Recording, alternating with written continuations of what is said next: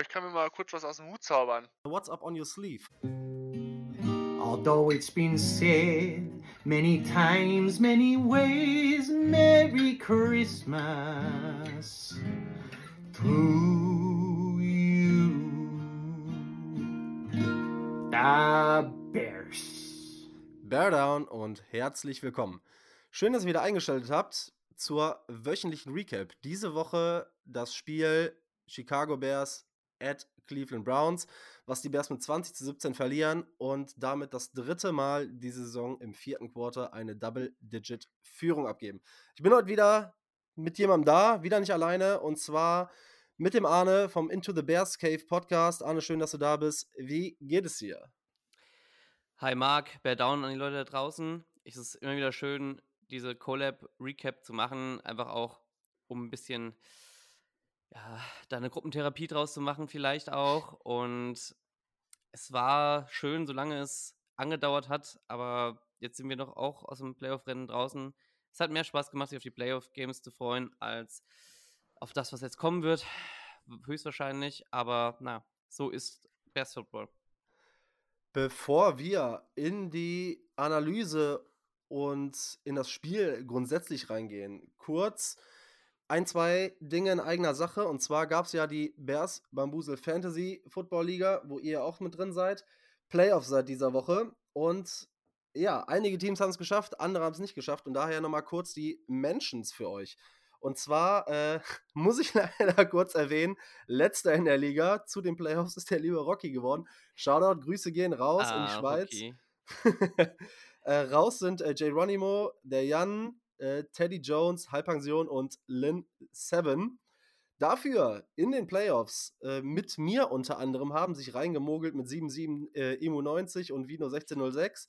Dann Arne, ne, JC Doesn't Care mit 9-5 und die zwei absoluten League-Frontrunner mit dem Jackban und dem Umschubser. Die Spiele laufen, wenn die Folge Mittwoch rauskommt, wissen wir schon mehr, ähm, wer tatsächlich weiter ist. Der Jackban und der Umschubser haben eine Bye-Week. Ich führe, ah, ich habe schon gewonnen. Ja, geil, ich bin weiter. Ich habe gegen den Immu 90 überragend 135 äh, zu 101 gewonnen mit Justin Fields als Starter. Und ja, bei euch wird es noch eng, aber ich glaube, du kommst weiter äh, gegen den Vino. Führst da mit 106 Punkten. Und ja, der Vino hat noch ein paar Spieler, aber ich glaube, das Ding ist durch. Dann, äh, ja, würde ich sagen, sehen wir uns im Finale, Arne. Ähm, wir lassen uns überraschen. Ja, darüber hinaus nochmal vielen Dank an alle Hörer erstmal. Und mich hat nämlich ein, einer der Hörer angehauen und mit mir so ein bisschen über das Thema Support gequatscht. Hm, meine Meinung dazu, wir machen es just for fun, wir machen es für uns, wir machen es für euch. Wenn ihr aber auf irgendeine Art und Weise unterstützen wollt, dann werdet gerne Mitglied im German Bears Cave Fanclub der Chicago Bears. Da ich glaube, der Jahresbeitrag, Arne, 15 Euro im Jahr oder irgendwie sowas, ne? So um ähm, ja, kommt dann allen irgendwie zugute, ist jetzt auch nicht viel, werde gerne Mitglied, damit der Fanclub wachsen kann.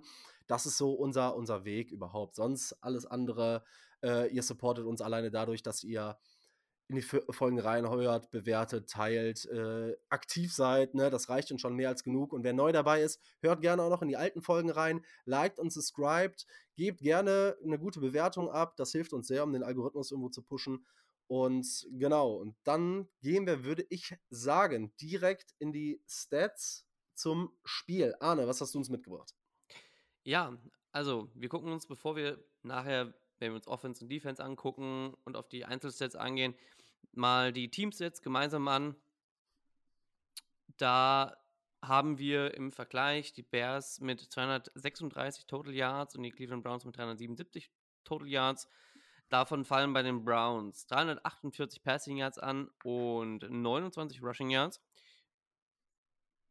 Auf der Bears-Seite haben wir 148 Passing Yards und 88 Rushing Yards.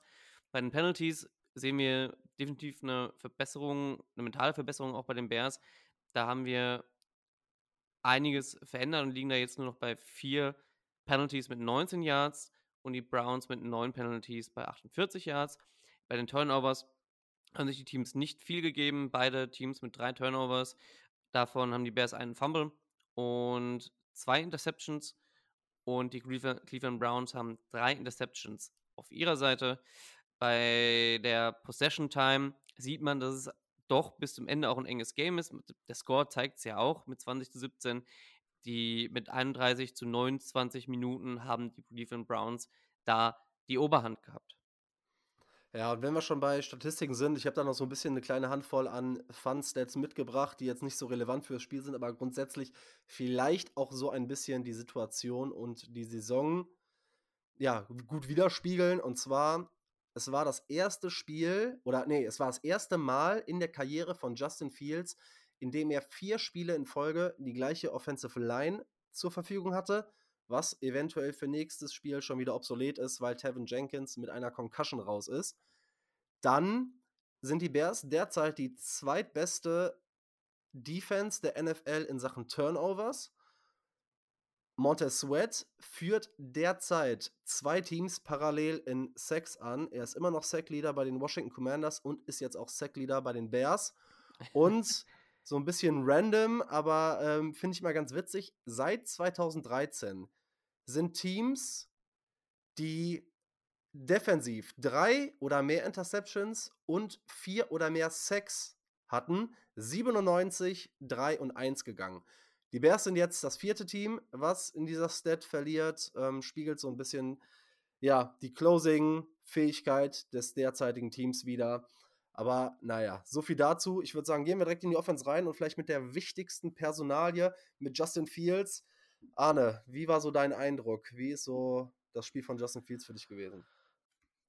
Also, wenn wir, wenn wir uns Justin Fields angucken, wie er rausgegangen ist, mit 19 von 40 Pässen, 108, 166 Yards, ähm, davon eine Interception und zwei, einen Touchdown und zwei Interceptions, dreimal gesackt, ein Quarterback-Rating von 16,6 und Rating von 46,5.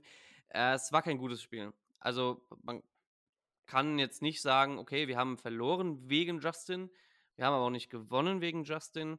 Und wenn wir dann auch auf die Zukunft gucken und sagen, okay, was hat uns dieses Spiel gezeigt von, von Justin, dass wir mitnehmen können? Ja, er hat hier und da gute Pässe angebracht, die auch gedroppt wurden. Tonyan und Mooney, ich gucke euch beide da an, obwohl der von Tonyan mir noch mehr wehgetan hat als der von Mooney am Ende bei der Hail Mary. Ja, aber mein, was heißt das dann für die Zukunft für Justin? Ja, also ich glaube, wir sind an einem Punkt, wo wir sagen müssen, ja, der GM muss dann doch wahrscheinlich mit dem Quarterback am Ende gehen. Das war das wichtigste Spiel für Justin ähm, auf dem Weg in, in, die Playoffs mit der ähm, schwierigsten Defense, die noch auf dem, auf dem Weg war. Und es lief dann, wie es lief. Ne? Ja, grundsätzlich muss man wirklich sagen, und ich bin ja immer noch ein Befürworter von Justin Fields. Ich nehme Justin Fields oft in Schutz und bin da oftmals sehr, sehr positiv, aber man muss halt auch kritisieren, wo man, ja, wo Kritik angebracht ist. Und du hast es gesagt, Justin Fields hatte kein gutes Spiel, hat es waren nicht viele, aber hier und da wieder offene Würfe nicht getroffen und hat, als er den Sack genommen hat, beispielsweise, da gab es eine, ich glaube, eine In-Route von Mooney, der auch ganz klar den offenen Receiver nicht getroffen und zu lange gebraucht und dann den Sack genommen, hat wieder gefumbled. Tevin Jenkins hat den Fumble recovered. Grundsätzlich wirklich kein gutes Spiel. Aber ich finde, auch bei Justin Fields, man muss es immer im Kontext sehen. Also die Bears lassen, ach die Bears, die äh, Browns lassen, glaube ich, wie ich das gelesen habe, im Schnitt so 169 Yards gegen Quarterbacks zu. Das ist die beste Defense der NFL, trotz der ganzen Verletzungen. Und dann ist man bei den 166 Yards. Wenn man diese Bombe auf Turnieren, die du angesprochen hast, mitrechnet. Wenn man den einen oder anderen Drop mit einrechnet und gegebenenfalls sogar den Last-Minute Hail Mary-Versuch, den Mooney-Drop mit reinnimmt, dann ist er bei über 250 Yards und dann sieht die Statistik auch wieder nicht so schlecht aus. Grundsätzlich aber hat Fields jetzt das Spiel nicht an sich gerissen und äh, wurde von Joe Flacco outgeplayed. Ja, und um da Devil's Advocate zu spielen, so ein bisschen, ja, er hatte ein paar, einige Crucial Drops von seinen Receivern. Auf der anderen Seite wurden aber auch einige Interceptions gedroppt von den, von den Browns. Und wenn wir das alles zusammenrechnen, kommen wir am Ende trotzdem irgendwo, ja, dann vielleicht anstatt bei einer, einer wirklichen Interception, weil die andere äh, an der Hail Mary zum, zur Halbzeit, das war keine Interception. Wir haben es gesehen, der Ball hat den Boden berührt und ist dann bei den Defendern in die Hände gefallen, aber sei es drum.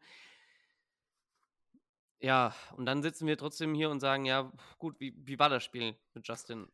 Ja, ich bin, ich bin, ich bin ganz, ich bin grundsätzlich da froh, dass wir da auch vielleicht ein bisschen so eine andere Meinung zu haben oder ein bisschen voneinander abweichen, denn du hast natürlich vollkommen recht damit, wenn du sagst, okay, da hätte auch vielleicht ein oder zwei Mal mehr der Ball intercepted werden können durch die Browns, weil Justin Fields nicht perfekt wirft. Bei dem einen Ball, das war, glaube ich, auf den ähm, Cornerback, ah, wie heißt er, der letzte Woche, ich glaube Emerson, der letzte Woche auch die zwei oder drei Interceptions gefangen hat. Da muss man aber auch wieder sagen, und da kommen wir vielleicht auch gleich noch drauf zu sprechen, Mooney, ich finde, da haben wir absolut wenig Effort in die Ja. Richtung des Balles zu arbeiten. Wenn er da ein, zwei Yards vielleicht entgegenkommt und zurückkommt, dann ist der Ball auch wieder gar nicht so gefährlich.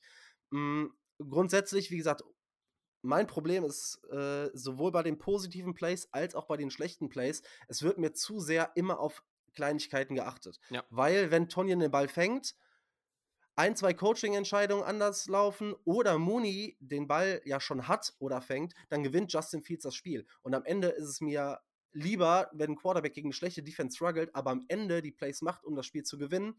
Und ich sag dir ganz ehrlich, haben wir einen Marvin Harrison als äh, Receiver 2 beispielsweise oder Das einen ist drin, ja, klar. da, so, dann, dann gewinnen die Chicago Bears dieses Spiel. Und man darf genauso wenig, wenn man, das ist oft Nitpicking irgendwie, denn wenn man sagt, ja, Fields hat da die Interception. Andererseits ist Nitpicking zu sagen, ja, er hat ja diese Flashes. Ne, bei dem Touchdown von Justin Fields, man muss ganz klar sagen, erstmal versauen die Bears sich diesen Drive an der Goal-Line fast selber. Die äh, Browns können die Flagge ähm, da hin und wieder locker nehmen äh, und den Fallstart sich holen, weil die können gar nicht mehr näher an die eigene Goal-Line gehen. Und dieses Play, wie Justin Fields da den Touchdown wirft, das können vielleicht noch Patrick Mahomes und vielleicht noch Lama Jackson. Und dann hört es aber meiner Einschätzung nach schon auf, weil Miles Garrett ist schon im Nacken und Justin Fields macht ein unglaublich athletisches Play und wirft einen richtig, richtig guten Pass zum Touchdown. Und dann sind wir halt auch, man lebt so ein bisschen, das ist so diese Josh Allen-Argumentation meiner Meinung nach, man lebt so ein bisschen mit den Ups und Downs. Man muss halt wissen, ob man das will. Man kann halt nicht sagen, okay, ich kritisiere diese Lows mit den offenen Reads, die nicht genommen werden, oder den Turnovern, aber will auf der anderen Seite diese exorbitant hohen Upside-Plays, wie zum Beispiel beim Touchdown. Ne? Man muss wahrscheinlich so ein bisschen, wenn man mit Justin Fields geht, mit den Lows ein bisschen leben mittlerweile, aber man kriegt dafür auch diese exorbitanten, dieses exorbitante Ceiling. Ja, also ich würde die Diskussion ehrlicherweise ein bisschen auf nach der Saison verschieben, wenn wir tatsächlich über den Draft reden und, und Ja. Diskussion. Man muss mit einbeziehen natürlich, wir haben den Nummer, bisher den Number One Overall Pick, wenn nicht viel Schlimmeres passiert, wovon wir jetzt erstmal nicht ausgehen werden. Und das gehört alles da so ein bisschen in die Diskussion mit rein. Ich glaube, da können wir die Punkte nochmal alle aufstellen und Dann lass uns das aufs, aufs Spiel beziehen, denn du hast es Ja. richtigerweise gesagt, wir haben den Fumble gehabt, wir haben Interception-worthy Throws gehabt. Das heißt, wir hatten auch wieder eine gewisse Inkonstanz, auch diesen Sack, den er nimmt. Ne? Aber dann lass uns direkt darüber reden, wie eventuell seine Playmaker Justin Fields auch im Stich gelassen haben. Du hast es angesprochen. Mooney droppt den Touchdown, den er äh, bei der Hail Mary am Ende im Schoß liegen hat. Und ich tue mich natürlich schwer zu argumentieren, wir gewinnen dieses Spiel, wenn du die Hail Mary triffst. Ne? Ja. So. Aber dieser ganz offene Ball vor, auf Robert Tunyon, also da, das ist ja zum Haare raufen. Ich meine, was will Ja. Justin Fields dann noch mehr machen, wenn solche Pässe nicht gefangen werden? Hinten raus bei dem letzten Drive, bevor Tyler Scott dieses gute Play macht, lässt er an der Sideline einen Ball, der zugegebenermaßen ein bisschen hoch ist, aber den er fangen muss, lässt er fallen. Dann äh, kommen Sachen wieder wie Playcalling hinzu, dass du, ich glaube, das ist in der, ähm, in der im, im dritten Quarter beim Stand von, nee, im vierten Quarter sogar, bei zwölf Minuten auf der Uhr und es ist der dritte und eins beim Stand von 17 zu 10. Da callst du das Play mit Tyler Scott in Motion. Da frage ich mich auch, warum callst du so ein für das Spiel entscheidendes Play auf Tyler Scott, der das ganze Spiel nicht in Entscheidung getreten ist? Dann sage ich lieber, versuch über Justin Field zu gehen, der vorher natürlich auch ein Fourth and One leider nicht konverten kann mit seinem Lauf, wo er trippt. Oder du gibst DJ Moore den Ball in die Hand oder arbeitest sogar vielleicht mit Cole Komet. Denn wenn das dann nicht funktioniert, wenn du dann das Third Down nicht konvertest, aber deinen Playmaker oder deinen besten Spieler den Ball in die Hand gegeben hast, dann sage ich, okay, Chapeau, du hast es probiert, du hast das Beste draus gemacht, aber nicht einem Spieler das Game on the Line anvertrauen. Weiß ich nicht, keine Ahnung. Wie war so dein Eindruck, gerade Playmaker? Ähm, ja. Ja, Ja, nein, es ist, ist ja richtig. Ich glaube, da gibt es auch keine, keine zwei Meinungen. Das Offensive Play Calling war auch wieder nicht geil ähm, bis gar nicht gut. Und ich glaube, da gibt es auch kein, kein Vertun, dass Luke Getzi einfach gehen muss, dass er überfordert ist momentan, einfach als Playcaller in der NFL. Generell Coaching Decisions waren sehr fragwürdig in diesem Spiel. Wenn wir die nicht genommenen Field Goals nehmen und andere Sachen, Justin Jones in Coverage zum Beispiel auch wieder oder etc. Ja, das ist einiges. Die Playmaker haben hier nicht geholfen. Und du hast absolut recht, ja. Warum gebe ich nicht meinen besten Spielern das Spiel, das Game in die Hand? Warum versuche ich es nicht auch mal wieder mit einem Tush-Push, der ja auch schon ein paar Mal, einige Male funktioniert hat? Und ich weiß gar nicht, ob zu dem Punkt Tevin Jenkins noch im Spiel war oder nicht. Aber zumindest, ja, oder auch was mich wieder richtig aufgeregt hat, war, dass du Justin Herbert versucht hast, in Pass Coverage zu stecken, als Passblocker. Und ich denke mir, wir haben es jetzt durch. Wir haben es jetzt. Khalil Herbert. Khalil Herbert, Entschuldigung. Äh, ich habe Justin gesagt, ne? Schade, ja, den haben, haben wir leider nicht. Aber ähm, auch gut. aber, aber auch gut. Aber Khalil Herbert da wieder in, in Pass Pro zu stecken, was, was wir, glaube ich, jetzt über zwei Jahre gesehen haben, dass er es nicht kann. Wirklich nicht. Und, ich, und er sich nicht verbessert. Dann da als Decoy Rashawn Johnson lieber stehen zu haben, der wirklich gut im Pass Pro ist und der auch ziemlich gute Runs abgeliefert hat gestern. Ja, also. Ja, wenn wir direkt beim Run Game sind, ähm, du hast die Zahlen eben eben angesprochen, 88 Yards Rushing. Wir wissen jetzt, was unsere Running Backs sind. Wir wissen, was Dante Foreman ist und wir wissen, was Khalil Herbert ist und wir haben die Vertragssituation im Hinterkopf. Am Ende hat so ein bisschen wieder, war so ein bisschen wieder Roshan Johnson Time. Auch in dem letzten Drive hatte er wieder diesen, dieses unglaublich gute Play, wo er viele Yards holt. Glaubst du, dass wir hinten raus mehr wieder oder wieder mehr Roshan sehen, nachdem das Run-Game ja so die letzten zwei Spiele ein bisschen gestruggelt hat? Sollten wir, meiner, sollten wir meiner Meinung nach einfach dem jungen Spieler die Chance geben. Ähm, ja, Dante Foreman hätte Anfang des Jahres mehr Chancen kriegen sollen. Gestern ist er rausgegangen mit äh, sechs Carries und minus sechs Yards. Natürlich gegen die beste Defense der Liga momentan, klar. Aber Roshan hatte im Gegenzug 5 Carries und 36 Yards mit einem 7,2 Average. Ich weiß es nicht. Äh, ist es dann, ist es, weil die Defense sich eher auf Dante Foreman eingestellt hat und da eher vorbereitet war, wenn es um, um Runs ging, oder hat Roshan tatsächlich das Talent, also in, entsprechend gezeigt hat? Keine Ahnung. Ich glaube, das müssen wir rausfinden, weil Dante hat einen Jahresvertrag, Khalil Herbert müssen wir gucken. Und Roshan haben wir jetzt auf jeden Fall erstmal für vier Jahre. So, oder drei Jahre, je nachdem. Und entsprechend ist, da ist es doch das, wo wir jetzt gucken müssen, wenn wir sowieso auch mit Coaches Changes äh, konfrontiert sind.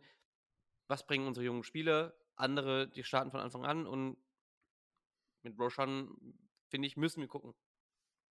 Ja, ist halt, glaube ich, ein ganz wichtiger Punkt, in dem man sagt,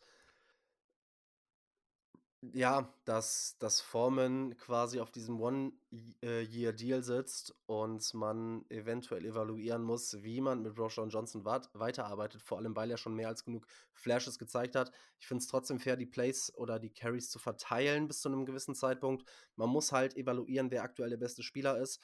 Ich bin gespannt, sollte irgendwann die Saison durch sein, auch rechnerisch, ob man dann ein bisschen mehr arbeitet.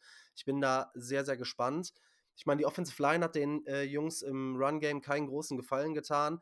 Ich habe irgendwas von über 25 Pressures der Browns gelesen. Die O-Line hat gegen diese Defensive Line der Cleveland Browns gar nicht gut ausgesehen. Wir haben gesehen gerade, also ich hatte das Gefühl und ich habe zwischendurch mit Rocky geschrieben, dass Tevin Jenkins sich auch nochmal deutlich wohler gefühlt hat auf der rechten Seite als auf der linken Seite. Hm. Nate Davis hat gestruggelt, Lucas Patrick hatte wieder keinen guten Tag. Justin Fields stand eigentlich nonstop unter Druck. Offensive Line Play war aber zu erwarten, hat aber dem Ganzen natürlich keinen Gefallen getan, war in meinen Augen auch nicht zuträglich da, irgendwie ähm, ja, offensiv was auf die Beine zu stellen.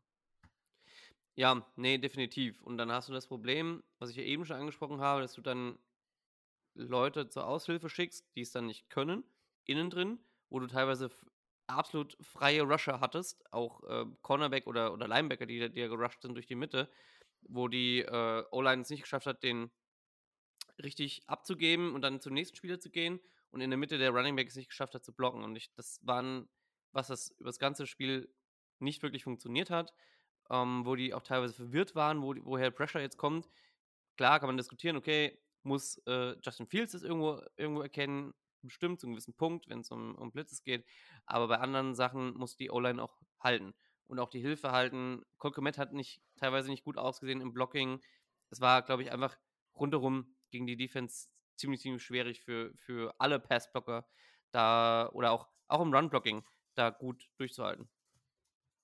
Ja, ich, ich denke halt bei Kmet zum Beispiel, wenn du überlegst, dass er teilweise 1 zu 1 gegen Miles Garrett im Blocking ein, äh, aufgestellt wird. Ich meine, das ist immer noch ein Tight End, ne? Also das ist halt wieder so, das sind wieder so Matchups und das sage ich schon die ganze Saison, egal ob es mal gut oder schlecht läuft. Ähm, die Spieler werden selten bis gar nicht in Positionen gebracht, erfolgreich Football zu spielen. Dazu, wenn ich kurz, kurz einhaken darf, ich meine, immerhin hat man nicht, nicht Dun Right alleine gegen Miles Garrett spielen lassen für, oder zumindest hat man es versucht, ja. Ob man das jetzt dadurch macht, dass man Cole, Cole Komet blocken lässt und nicht chippen, was vielleicht besser gewesen wäre, ist eine andere Sache.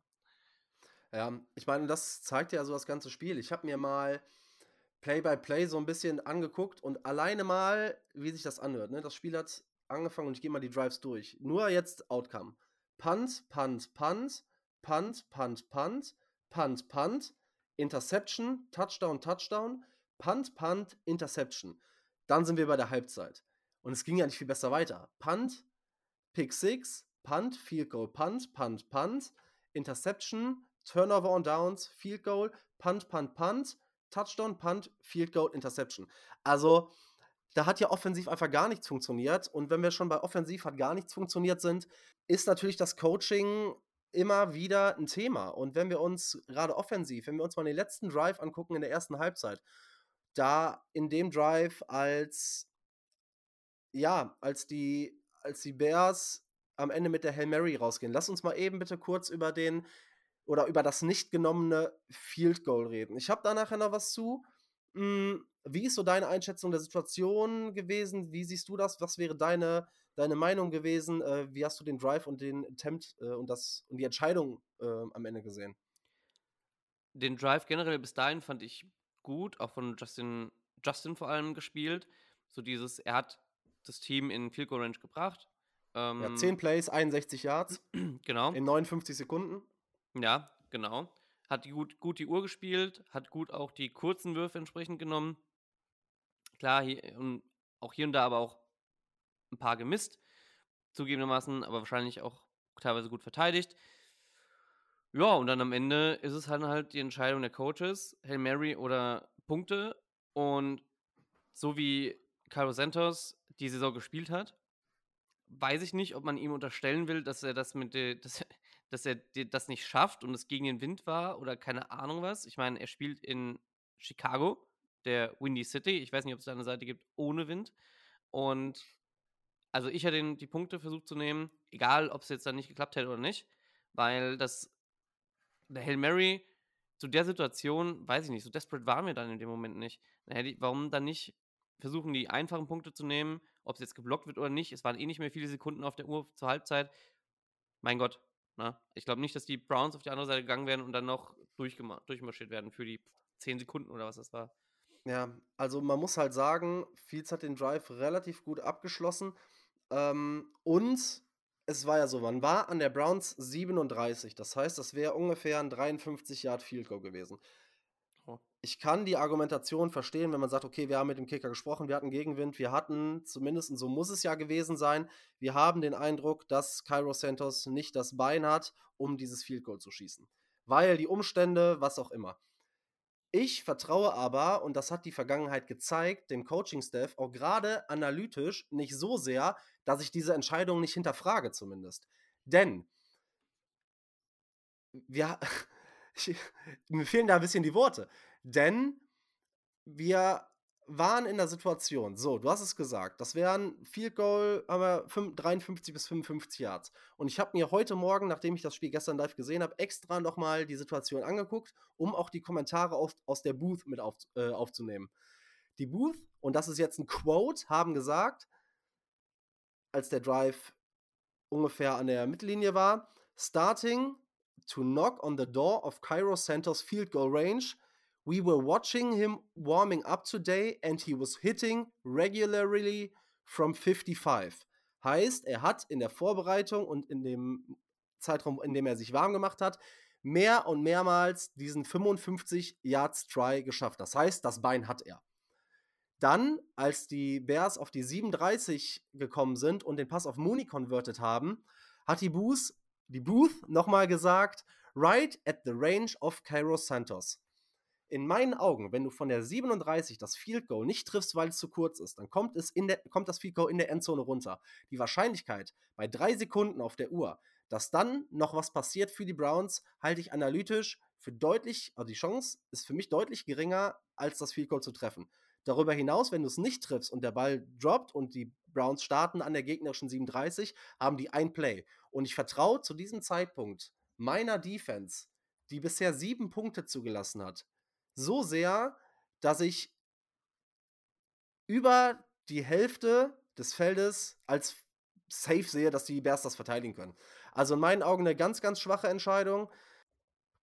Ich weiß nicht, wie gesagt, man ist an der 37, 53 Yards Field Goal. Äh, Cairo hat diverse 50, 50 plus Field Goals dieses Jahr getroffen. Für mich ist die Entscheidung falsch, denn der Shot, und du hast es, du hast es ganz am Anfang gesagt, ist dann der Hail Mary Shot wurde intercepted. Ich hoffe, dass das noch overruled wird in meinen Augen, und du hast es auch gesehen, glaube ich, äh, wurde der Ball gedroppt. Ich meine, es geht am Ende nur noch um die Statline, aber vielleicht am Ende, wenn man Justin Fields evaluiert, die eine oder andere Interception mehr oder weniger, ne? So, Mm, ja. ähm, und wie gesagt, ich sag dir halt auch, äh, dass wir so ein paar Plays haben, wenn wir uns die Playmaker angucken, wir haben es eben angesprochen, dann werden Plays gemacht. Und dann sieht halt auch Justin Fields wieder besser aus. Ne? Das ist so ein bisschen, bisschen, bisschen das Problem. Und ja, keine Ahnung. Sollen wir direkt mal kurz, wenn wir dann schon dabei sind bei dieser äh, Interception, die keine war, sollen wir mal ganz kurz, äh, bevor wir auf die Defense gehen, über die Refs reden? Ja, können wir gerne machen. Also da habe Ich ich, äh, äh, man noch einiges zu sagen, glaube ich. Mein, Ja, dann starte du mal rein. Ja, wir betonen es jede Folge, wir sind nicht so ein Podcast, der sagt, wir verlieren das Spiel am Ende wegen der Refs.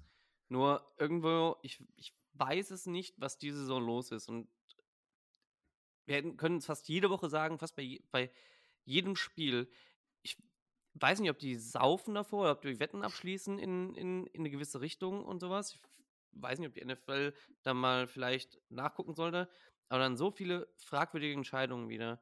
Und am allerwichtigsten kriegt Justin auch mal irgendwann eine Late-Hit-Flagge. Irgendwann in diesem Leben. Wir hatten es letzte Woche beim ersten Play, wo er, wo er rausgelaufen ist zum Run und geslidet ist.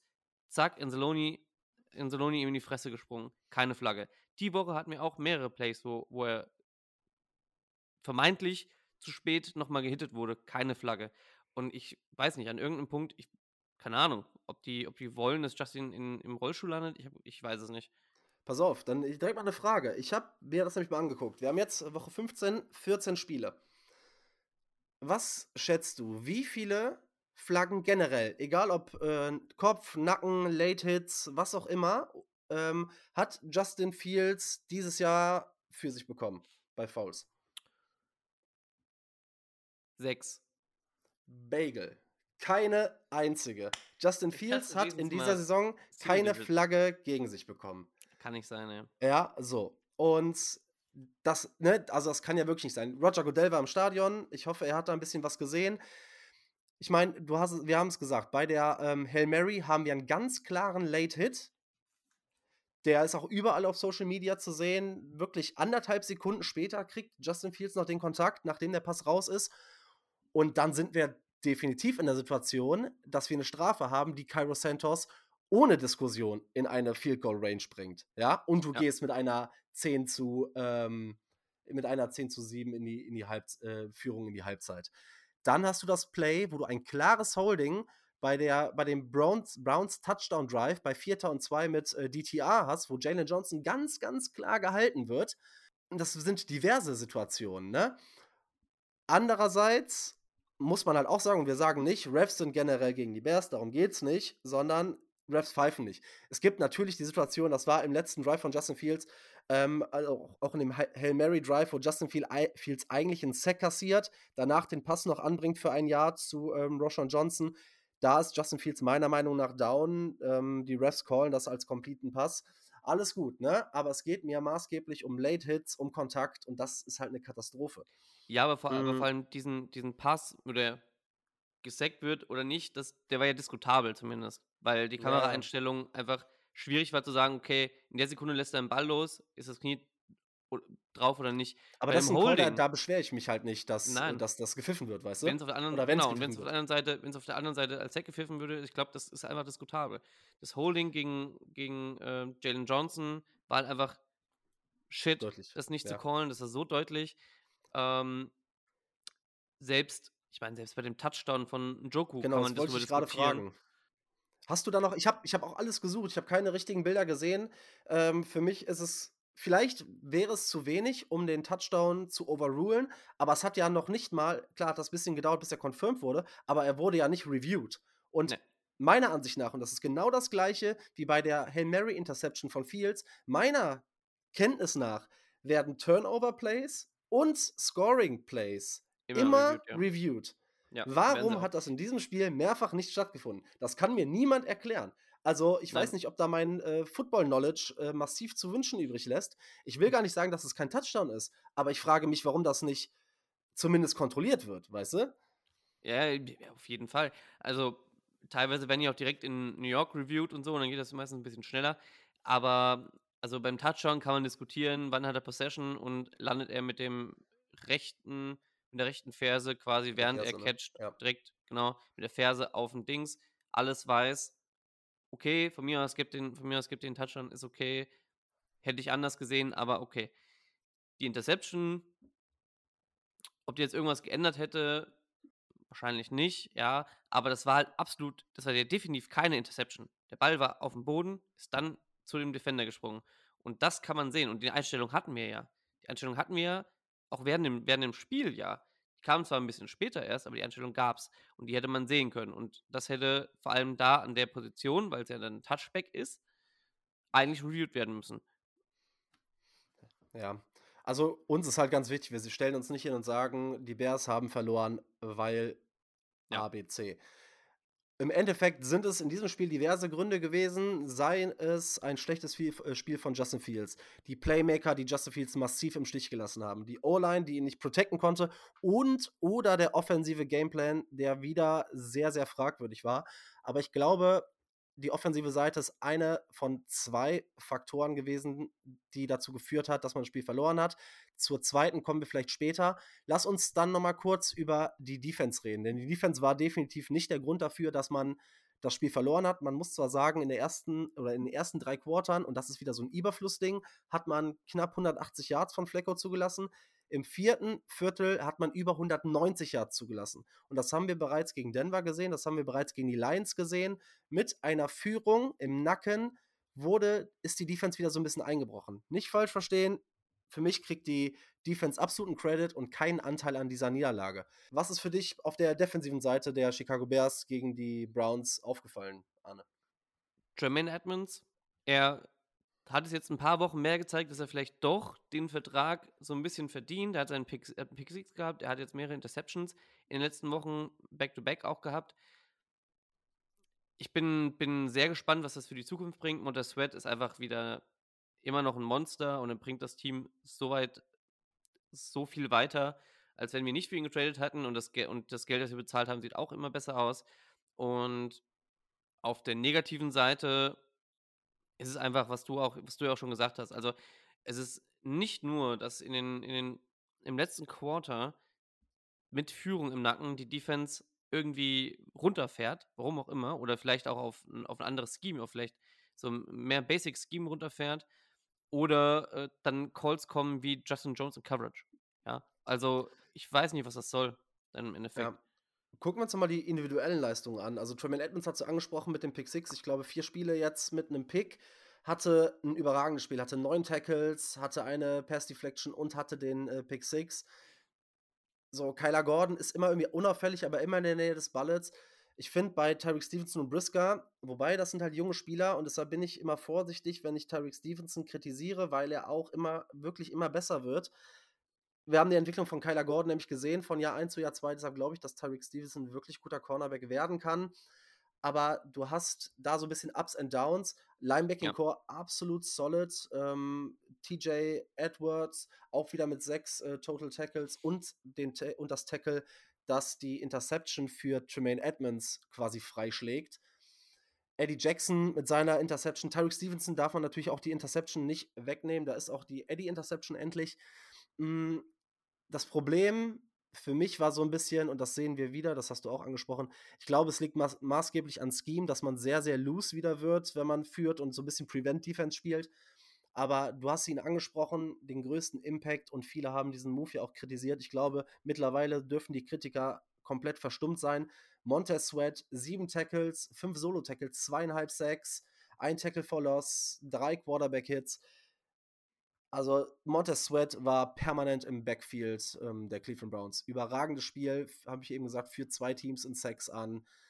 Unfassbarer Impact auf die gesamte Defense. Man sieht ja immer wieder diese Statistiken, die, wie sehr die sich verändert haben, seit Montez Sweat in dieser Defense ist.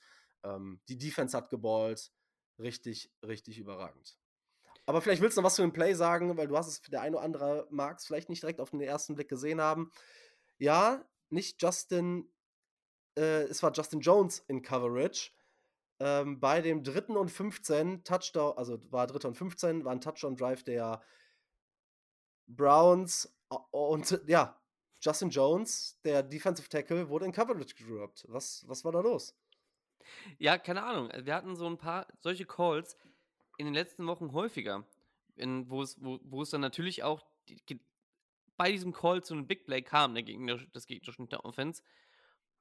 Und ich verstehe es nicht, warum man einen D-Liner regelmäßig in, vor allem Defensive Tackle, regelmäßig in Coverage steckt. Äh, der ist nicht schnell genug hinten, er fängt an der Line of Scrimmage an, du hast die Linebacker da, dann von mir aus schick Sanborn hin, oder keine Ahnung. Also, was meinst du, was da ja, los war? Ja, ich, ich also, verstehe es nicht. Also ich glaube, man, ja, ich glaube, man probiert zu innovativ zu sein. Wir haben auch dieses Play immer wieder gesehen, wo äh, Andrew Billings an der Sideline aufgestellt war, um von da aus überraschend irgendwie ein Play zu machen. Ich, ich weiß es nicht. Also das sind Plays. Überfluss hat danach gesagt, das war ein schlechter Call. Äh, Scheinbar, ich meine offensichtlich, aber scheinbar scheint er sich dahingehend ein bisschen mehr zu reflektieren, als das bisher so war. Hm. Aber ne, die Defense grundsätzlich spielt wirklich, wirklich gut. Wie stehst du zu der ganzen Matt Überfluss-Thematik? Head Coach, DC, bleiben, nicht bleiben? Wie gut ist die Defense? Wie groß ist sein Einfluss? Ähm, wie ist so deine Meinung dazu? Die Defense ist die letzten, letzten Wochen Lights out. Also, was immer er da gemacht hat, ist, auch, ist sehr, sehr stark. Dem Credit muss man ihm geben. Dem Credit, der Credit würde auch schwerer wiegen, wäre er nur DC. Er ist aber Head Coach. Er hat einen Record mittlerweile von 9,22, glaube ich, sind wir, sind wir momentan in, in seiner Head Coaching-Karriere. Vielleicht sogar noch, vielleicht sogar 8,23 Acht, ja. ja. es ist, und, und das muss man sich als Headcoach einfach nur mal auf die Fahne schreiben. Und wir haben John Fox für weniger gefeuert oder ähnliches gefeuert. Ich, ich sehe es nicht, dass er Headcoach bleibt. Leider kann man, wird man einen Headcoach nicht als DC halten können, wenn man ihm einen anderen Headcoach vorsetzt. Leider, ich, als Coach ist er, glaube ich, sehr, sehr gut als Defensive, als Defensive Coach, als Headcoach schlecht. Und das wird ihm dann nachher auch zum Verhängnis werden. Vor allem jetzt auch nach der Leistung, nachdem man aus den Playoffs raus ist. Ja, guck mal, wir haben, ähm, wenn man das, si- sich diese Saison anguckt, das Spiel gegen und auch alleine mal ihn als Headcoach betrachtet, ne? Das erste Spiel gegen die Packers, Blowout gegen die Chiefs, diese drei Meltdowns hinten raus, die ganze Situation um den Coaching-Staff, die man hatte, die Chase Claypool-Thematik, wie es behandelt wurde. All das kann im Prinzip trotz des Records und man hat auf jeden Fall die Option, seine Wins zum Vorjahr zu verdoppeln. Aber all das und als Head Coach bist du mitverantwortlich für alles. Also das kann eigentlich nicht dazu führen, dass du bleibst. Und ich verstehe den Credit, den man Matt Eberfluss und der Defense gibt. Ich verstehe den Credit, den man ihm als Defensive Coordinator gibt. Ich stelle mir aber die Frage, ein Wechsel auf DC, wer, oder erwarten wir so einen großen Drop-off? Weil irgendwann muss man auch einfach mal sagen, mit dieser Defense musst du vielleicht auch einfach gut sein. Denn, summa summarum, hast du ähm, sieben Picks, die in der ersten und zweiten Runde gedraftet wurden. Du hast einen ganz ja. frühen First-Round-Pick damals, den du jetzt natürlich äh, reingeholt hast mit Tremaine Edmonds. Du hast äh, Zweitrunden-Picks wie Kyler Gordon, wie Brisker, wie Jalen Johnson, wie äh, Montez Sweat. Du hast äh, Javon Dexter, einen Second Round, einen hohen und Tyreek Stevenson, auch einen Second Round Pick. Du hast einen th äh, frühen Third Round Pick ähm, mit Pickens. Also du hast da schon eine Menge Qualität rum, rumlaufen. N, Eddie Jackson, der ein Pro Bowler war. Also ich finde, da kann man auch irgendwann mal sagen, die Defense spielt einfach gut, weil sie gut ist. Und daher natürlich die Frage, ähm, ja, kann Überfluss das überleben? In meinen Augen darf er nicht, ja. Er darf das Nein. nicht überleben. Keine Ahnung. Ich, ich, ähm, und dazu kommt natürlich, man, richt, man spricht auch von ähm, Complementary Football. Wir hatten nur eine Unit, die funktioniert hat. Wir hatten auf der dritten Seite quasi mit den Special Teams auch wieder keinen guten Tag. Ähm, zwei Muffed Punts von Trent Taylor, dem ich einfach mal einen schlechten Tag attestieren würde, der bisher sehr, sehr zuverlässig war. Trenton Gill, habe ich immer eigentlich sehr gefeiert, hat aber dieses Jahr keine gute Saison. Also gefällt mir nee. gar nicht. Wir schaffen es nicht, Teams hinten drin zu pinnen. Also, es, weiß ich nicht. Keine Ahnung. Ich habe die, die Stats 10 für, ja, mit, im 4, mit 44,8 Yards im Average. Ein Touchback und nur zwei innerhalb der 20. Weiß ich nicht. Da müssen wir, wir müssen uns über ein, über ein Panther-Problem unterhalten, oder? Also, ich glaube, ich weiß nicht, ob wir jetzt ein Panther-Problem unterhalten, uns jetzt schon darüber unterhalten müssen. Vielleicht würde ich ihm noch die Saison geben. Wir haben ihn auf einem billigen Vertrag. Ich meine, klar, im Prinzip kann man auch immer mit, mit dem siebten Runden-Pick irgendeinen Panther draften und gucken, ob das, ob das besser ist. Das ist ja im Endeffekt nicht so viel. Frage ist, ob wir das müssen. Werden wir schauen. Aber natürlich lässt das Spiel ein bisschen zu wünschen übrig. Wir hätten, da, wir hätten uns tatsächlich auch mehr noch erhoffen können. Rookie-Saison lief ja ganz gut eigentlich, fand ich. Ich fand ihn, fand ihn eigentlich ziemlich cool so. Ähm, vor, allem auch na, vor allem auch nachdem wir den davor verloren haben an die Packers. Und ähm, weiß nicht, ob ich das ob ich das fast jetzt schon aufmachen wollen würde. Aber, aber wir sind uns einig, gucken, wenn man sagt, wir, wir, müssen, wir sind uns einig, wenn wir sagen, wir müssen da auf jeden Fall nächstes Jahr Competition reinholen, oder? Ja, ja, ja, ich klar. bin schon enttäuscht dieses Jahr. Also ich war ja, ein Riesenfan. Ähm, über eine Sache, und zwar, du hast es eben schon zwei, drei Mal angesprochen und es ist relativ fest gemacht für dich. Aber vorher habe ich noch eines, ein Ding in, in, eigener Angelegenheit. Ich wollte das nur mal loswerden, so grundsätzlich, ne? Denn an alle, jeder, und das machen wir hier untereinander im Podcast auch, ich bin für alles offen, jeder darf mich gerne inhaltlich kritisieren. Ne? Jeder darf andere, eine andere Meinung sein. So, ich bin halt auch nur ein Laie, der irgendwann mal Football gespielt hat, ein Fan ist, sich hier hinsetzt und versucht, das bestmöglich zu analysieren und irgendeinen Content zu bieten. Ich denke bei jedem, keiner muss mir zuhören, keiner muss mir folgen, keiner muss das lesen, was ich schreibe. Aber es gibt eine Sache, da bin ich halt raus. Ich meine, wir sind alle frustriert und wir sind alle Bears-Fans und haben da unterschiedliche Ansicht, äh, Ansichten. Und das ist vollkommen okay. Ich meine, der eine oder andere ist ja schon mal auf mich zurückgekommen, egal ob es jetzt bei dem Text war, da, da, dass da irgendwas rhetorisch nicht gepasst hat oder wenn ich irgendwelche Stats falsch wiedergegeben habe oder wenn man anderer Meinung ist. Kommt jederzeit auf mich zu und ich glaube, dass die meisten auch sagen würden, okay, ey, da, da ist man zumindest in den Dialog gegangen. Aber ich finde, dass man so ein bisschen gucken muss, wie man sich ge äh, gegen oder gegen, ja, einander gegenüber verhält. Denn ich bin froh um jede Kritik. Wie gesagt, ganz ehrlich, ich muss mich auch verbessern. Wenn jemand mir sagt, du hast einen Fehler gemacht oder du hast da Unsinn geredet, alles, alles easy. Aber von gewissen Reaktionen, da habe ich keinen Bock drauf, da will ich mich von distanzieren. Ich habe keinen Bock auf so eine schlechte Stimmung. Die macht der Sport uns teilweise schon von alleine. Das wollte ich nur mal loswerden. So, wir sind trotzdem alle hier, um Spaß zu haben und sowas geht mir halt tierisch auf den Sack. Ähm, ja, keiner wird gezwungen, mir zuzuhören. Dementsprechend ähm, fühlt euch frei, mir ja gerne zu schreiben, aber auf sowas habe ich zukünftig keinen Bock mehr.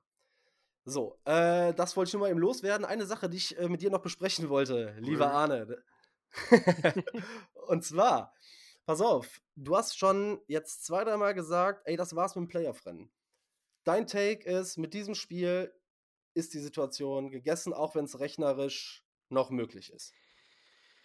Wir hatten vor dem Browns-Game eine ne Chance, rechnerisch von 1,5 Prozent. Und das Team, das es jetzt gezeigt hat, gegen die Browns, hatte im Endeffekt natürlich auch nicht verdient, irgendwo in die, in die Playoffs zu kommen. Und die Vikings sehen fast eh nicht schlecht aus mittlerweile. Zugegebenermaßen, weil ähm, Kirk Cousins fehlt denen in, in dem Sinne auch. Aber boah, ich, Glaub, glaubst du dran oder glaubst du nicht mehr dran? ich glaube, weißt du, es macht mehr Spaß dran zu glauben, ne? Ich es macht ja einfach mehr Spaß dran zu glauben. Ich glaube innerlich nicht dran, aber ich werde es mir jetzt erstmal noch die nächsten Wochen einreden, sagen wir es mal so. Äh, Weil Ja, es du- einfach viel, klar, man wünscht es sich halt, ne? Ich, ich, ich kann auch jeden Take verstehen, der sagt, ey, ich bin da Realist irgendwo und wir sind Ja. jetzt so weit weg durch, die, durch diese Niederlage. Ähm, die hat ziemlich wehgetan im, in der Huntrace und wir sind natürlich da auch drin, weil wir diese drei Spiele gegen Denver, gegen die Lions und gegen die Browns jetzt so verloren haben. Denn wenn man überlegt, dass das alles drei Spiele waren und ich rede nicht über Niederlage gegen die Packers, gegen die ähm, Bucks, gegen die Saints oder das erste Spiel auch gegen die Vikings, da redet keiner von, dass man das vielleicht hätte gewinnen können und wenn, hätte und wäre. Aber diese drei Spiele, die du gewinnen musst, ja, da führt auch keine Diskussion dran vorbei, dann stehen wir bei 8-5. Und dann sind wir so gut wie sicher mit den beiden Spielen, die jetzt noch vor der, äh, die jetzt noch ausstehen, ziemlich sicher in den Playoffs. Ähm, wenn ich mir den Plan so ein bisschen angucke und die Standings angucke, da hast du die Bucks mit 7-7, die sich gerade so ein bisschen mit den Saints um den Divisional-Sieg streiten. Das heißt, einer von den beiden ist für uns eh irrelevant und ist drin. Das bedeutet, du hast im Endeffekt, die Bears stehen 5-8, du hast Mhm. die Vikings mit 7-7, du hast die Rams mit 7 und 7, du hast, dann nehmen wir mal die Saints mit 7 und 7, die Seahawks mit 6 und 7, die spielen aber jetzt noch gegen äh, die Eagles. Mein Take ist, die gehen 6 und 8. Dann hast du die Falcons, die jetzt gegen die Panthers verloren haben, richtig dumm, äh, mit 6 und 8. Du hast die Packers mit 6 und 8. Du hast die Giants mit 5 und 9 und die Bears mit 5 und 9. Das Ja. heißt, tendenziell bist du zwei Spiele weg. Du spielst jetzt zu Hause gegen Atlanta und du spielst danach zu Hause gegen die Cardinals. Zwei Teams, die aus warmen Umständen kommen, nach Chicago, Dreckswetter, kalt. Das sind beide Spiele, die du in meinen Augen gewinnst, gewinnen musst, gewinnen darfst. Und dann kannst du immer noch mit einem 7 zu 9 zu den Packers fahren. Und je nachdem, wir sind natürlich massiv davon abhängig, wie die anderen Spiele laufen. Aber ich habe es noch nicht aufgegeben. Also ich bin da so ein, aber ich, ich werde auch immer heftig zerstört, ne? So, ich war richtig raus bei den Bears, dann haben sie mich wieder reingeholt, dann war ich wieder raus. So, und jetzt machen die genau das Gleiche mit mir. Ich werde nach der Saison auf jeden Fall irgendwie so einen Sabbat brauchen. Mm, Das ist so krass anstrengend, das zu verfolgen und immer diese Emotionen, dieses Auf und Ab, ich kann es nicht mehr. Aber ich krieg ist- mich auch nicht davon runter, daran zu glauben. Es ist einfach ein übler Rollercoaster, den, den wir hier fahren. Und vielleicht ist es auch mit der Einstellung, die wir haben, lässt man sich dazu, lässt man sich da einfach viel zu leicht zerstören, so mit was, was Hoffnung und, und Gefühle angeht. Und aber es macht einfach trotzdem mehr Spaß. Äh, Also mir macht es mehr Spaß, am Wochenende für einen Sieg, für einen Sieg zu sein, für einen Sieg zu routen und zu hoffen, dass alle Spieler ballen, als zu sagen, ah ja komm, wir sind hier realistisch und sagen, komm, realistischerweise wird es nichts und wir gucken auf den Draft. Dafür ist es mir zu früh. Das mache ich, wenn die Saison vorbei ist. Von mir aus, ja. Und selbst wenn wir es in die Playoffs schaffen und da embarrassing rausgeschmissen werden in der ersten Runde, ich meine, das weiß halt keiner. Wenn Playoffs ist immer, komm spielst rein. du wahrscheinlich dann gegen die 49ers oder gegen die Eagles im äh, ersten Oh, Spiel. Da ja, gibt's halt direkt böse, auf den ja. Sack. Aber es geht mir halt darum, und wenn wir am Ende der Saison mit sieben Siegen rausgehen, dann ist das, glaube ich, auf jeden Fall, haben wir auf jeden Fall die Erwartungen mindestens erfüllt, wenn man sich Ja. das letzte Jahr angeguckt hat. Definitiv, ja. Das ist Aber man muss sich trotzdem angucken, wie haben wir die erfüllt und wo hätte man sein müssen. Ne? Man hätte dann, wenn wir noch zwei Siege holen, man hätte zehn Siege holen können und wäre safe Zweiter in der Division gewesen. Dementsprechend ist es dann doch vielleicht eine Enttäuschung. Wir müssen eine Winning Culture etablieren. Wir haben noch den First Overall Pick und jetzt geht es darum, einfach gewinnen zu lernen. Und dieses Team hat gezeigt, dass die da, dass da noch reichlich Bedarf ist. Mm, ja, deshalb äh, gucken wir uns, äh, gucken wir uns das Spiel nächste Woche an. Wir können es, glaube ich, genießen, denn ja, realistisch ist es nicht. Wir glauben vielleicht noch ein bisschen dran, aber jetzt kann die Saison einfach nur Spaß machen. Wir haben jetzt gar nichts mehr zu verlieren und ja, können uns, glaube ich, ein bisschen zurücklehnen und ähm, uns angucken, was passiert. Ich werde weiterhin für Siege routen. Ich mag es nicht, äh, gegen das eigene Team zu routen und auf einen Draft-Pick zu gucken, vor Nö, allem, wenn man voraussichtlich den First Overall-Pick hat. Und alles weitere, hast du richtigerweise gesagt, sind dann Themen für die Offseason. Ja, und ich meine, Leute, nächste, nächste Woche, wir haben an Heiligabend das Spiel, und zwar das späte Spiel. Das heißt, im besten Falle habt ihr alle bis dahin gegessen, sitzt mit, mit euren vollen Bäuchen vorm Fernseher und könnt das Spiel, euch das Spiel reinfahren. Ich hoffe, ich komme auch noch dazu. Und ich, was gibt's denn, was gibt's Schöneres als am Heiligabend Bears Football, oder? Also. Safe, 1000 Prozent. Also wenn das, aber wenn das genauso wird wie gegen die Browns, läuft man halt Gefahr, Ja, seine okay, dann- Familie Heiligabend und Weihnachten mit der Laune zu ruinieren. Aber ich gehe davon aus, wir sind, Ja. wir sind weiter optimistisch. Ja, so viel dazu. Arne, wie geht's bei euch äh, diese Woche weiter? Wir hören uns ja nächste Woche wieder dann zur ähm, Recap des Spiels gegen die Falcons. Wie geht's bei euch weiter? Ähm, ich muss mal schauen. Ich glaube, die Preview kommt etwas später die Woche. Also jetzt nicht ähm, direkt im Anschluss. Ich denke getrennt. Aber ähm, wenn es klappt, dann am Anschluss. Ansonsten machen wir die halt getrennt die Woche. Dann kriegen wir die hin. Diese Woche machen wir auf jeden Fall eine. Letzte Woche mit den Browns. Ja, hat nicht so funktioniert. Perso Person Aber da, ich meine, das ist ja der, äh, der Vorteil, dass wir quasi zu zweit sind, äh, dass Eben. man, wenn ich mal nicht kann, eu auf euch ausweichen kann. Andersrum natürlich genauso. Bis dahin, wir hören uns nächste Woche wieder, Arne. Liebe Leute, bis gleich. Bear down. Shoutout an Rocky und bring ihm ein Taschentüchlein mit. Bear down. Bear down und herzlich willkommen, liebe Bears-Fans, alle Kelvianer da draußen. Herzlich willkommen zu einer weiteren Folge des Into the Bears Cave Podcast. Ihr hört das jetzt direkt im Anschluss an unser Recap vom Browns Game mit Marc zusammen vom Bears Bambusel. Ich bin heute alleine in der Preview für das Spiel am kommenden Heiligabend. Ich hoffe, ihr habt euch das alles auch alle auch rot markiert im Kalender, weil ich meine, was macht man sonst am Heiligabend als Football zu schauen? Da ich die Folge aber nicht ganz alleine machen möchte, habe ich mir den Joshua eingeladen von der German Birds Gang. Willkommen, Joshua. Einen wunderschönen guten Abend wünsche ich dir, Anna. Hi. Hi. Und wie läuft's bei euch so? Wie machen sich die Cardinals? Ah, ich merke schon direkt ins Business. Ja, Okay, kein Smalltalk. Ich verstehe schon, ich verstehe schon. Smalltalk kommt, immer, kommt bei uns immer so ein bisschen mittendrin und das, das, schließt, sich, das schließt sich miteinander ein. Ja, weil ich meine, du hast sicherlich auch, ähm, sicherlich auch für Heiligabend vorbereitet um, um 10.40 Uhr. Natürlich. Ich meine, im besten Fall ist es nach der Bescherung und man macht dann auch nichts. Die Familie weiß Bescheid, ich sag so viel. Ja. Ne? Also, irgendwann ist Zapfenstreich. Ja, ja, bei mir auch, bei mir auch. Das ist, sind nicht ganz Ja. begeistert, aber hilft halt nichts, ne? Ja, muss halt. Also, es gibt Prioritäten, die man setzen muss. Weihnachten hast du so oft. All jedes komm, Jahr, das ist also, richtig. Ja, richtig, richtig. Ja. Nein, ähm, ja, wie läuft's bei uns? Äh, gute und berechtigte Frage. Ähm, also bei den Cardinals, vielleicht, vielleicht haben es die meisten mitbekommen, ähm, wir hatten ja, ja den, den lang ersehnten tatsächlich und lange überfälligen Umbruch, wenn man so möchte, ähm, in der vergangenen Offseason, dass wir uns von ähm, einmal unserem General Manager, unserem ehemaligen General Manager Steve Keim getrennt Mhm. haben, der über viele Jahre in der Kritik stand, wo dann die Reißleine gezogen worden war. Aus welchen Gründen dahingestellt. Ähm, da gibt's, da kursieren so einige äh, Theorien, Gerüchte, Gründe, wie auch immer. Darauf wollen wir nicht tiefer eingehen. Und dann hat natürlich auch, sage ich mal, mit dem General Manager auch Cliff Kingsbury, unser ehemaliger Head Coach, sich verabschiedet. Äh, und so ziemlich auch alles an Staff, das wir, das wir angestellt hatten in der Facility, also bis zum, bis zum Athletic Coaching und so weiter Ja. und so fort. Also es war ein kompletter Umbruch, wenn du so willst. Und ähm, Monty Ossenford, unser, unser neuer General Manager, der hat dann auch den Laden tatsächlich, äh, ja, einmal hochgekrempelt, einmal alles auf Kopf gedreht. Ähm, und wie soll es laufen für ein Team, das einen komplett neuen Coaching-Staff, komplett neues äh, General Management und äh, einen Roster hat, bei dem nur noch 30 Prozent der Spieler aus dem vergangenen Jahr ähm, auf, dem, auf dem Roster sind am Ende des Tages. Und dementsprechend läuft es bei uns. Also, Mhm. äh, wir stehen gerade, wa- was stehen wir? Ich glaube, 3 und 3-11. wo sind wir? 3-11, Mhm. danke sehr. Ja, traurige Wahrheit, an die man sich täglich erinnern darf.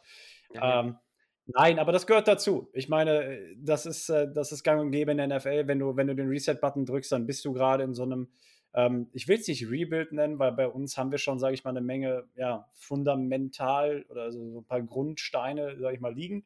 Ähm, es ist viel mehr, dass, dass halt dieses Jahr einfach der Fokus so ein bisschen auf der Transition liegt. Du musst deine Talent, Talent Evaluation betreiben, dass du schaust, mit wem willst du durch die kommende Saison gehen, wen behältst du, wen cuttest du, äh, von wem trennst du dich, etc. Da gibt es einige Kandidaten, die auch gegebenenfalls Rang und Namen haben, auf die wir gegebenenfalls auch noch eingehen werden ja. nachher. Aber das ist gerade einfach so der Punkt, an dem wir uns befinden, gerade in der NFC West, wo jeder mit einem positiven Rekord durch die, durch die, ja, durch die, durch, durch die Weltgeschichte tobt, nicht so wie die NFC South oder sowas, ähm, haben wir es dann natürlich nicht leicht, wenn man gerade in so einem Umbruch ist. Jetzt ist es so, dass man als Cardinals-Fan ein bisschen leid geplagt ist, weil bei uns finden Umbrüche öfter statt als bei anderen Franchises, aber es ist, wie es ist.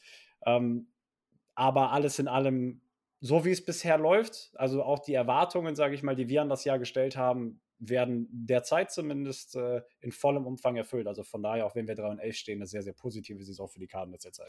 Ja, das lässt sich doch ganz gut hören eigentlich.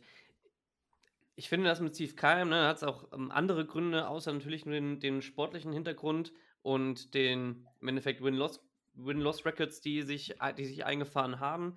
Ähm, ich finde das ein bisschen, also zumindest aus einer externen, vom externen Standpunkt aus eine ganz, ganz schade, weil ich habe sie damals, die Cardinals, sehr eng kennengelernt mit dem All or Nothing, dem allerersten, ja. glaube ich, was eine sehr, sehr schöne ja. Staffel, ich glaube, eine der besten Staffeln noch war. Es war die beste. Es war die beste. Einfach, ich meine, ja. gut, ja, da hast du vielleicht auch einen kleinen Bias dabei, ne?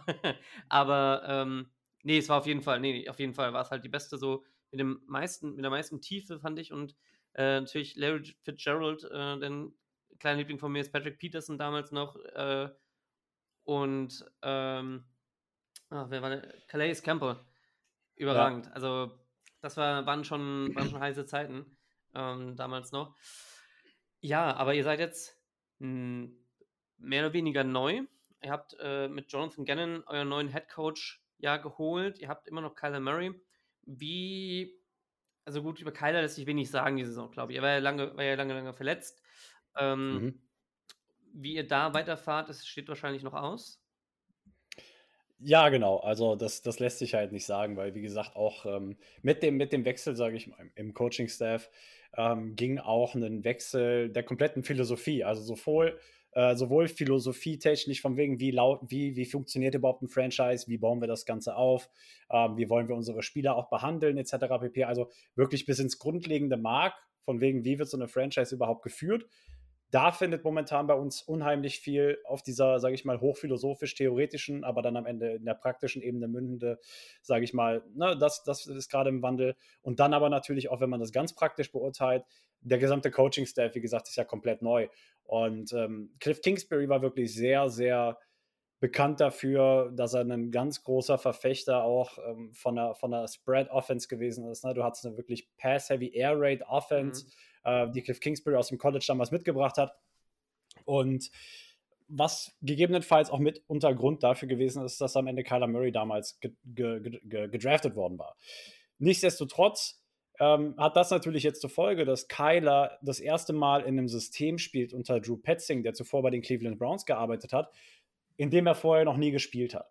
Ähm, Drew Petzing, wie gesagt, damals bei den Browns gewesen, hat jetzt, sage ich mal, ein komplett anderes Scheme mitgebracht, das ähm, den Fokus halt einfach A, schon auf eine ganz andere Philosophie legt, also dass man viel laufheavier ist zum Beispiel, ähm, viel mehr Play-Action und so weiter, aber das, das zieht sich runter bis in so Kleinigkeiten, bis in so ganz kleine ähm, Details im Spiel, ne? wie zum Beispiel dein Footwork, dass dein linker Fuß vorne steht beim Snap.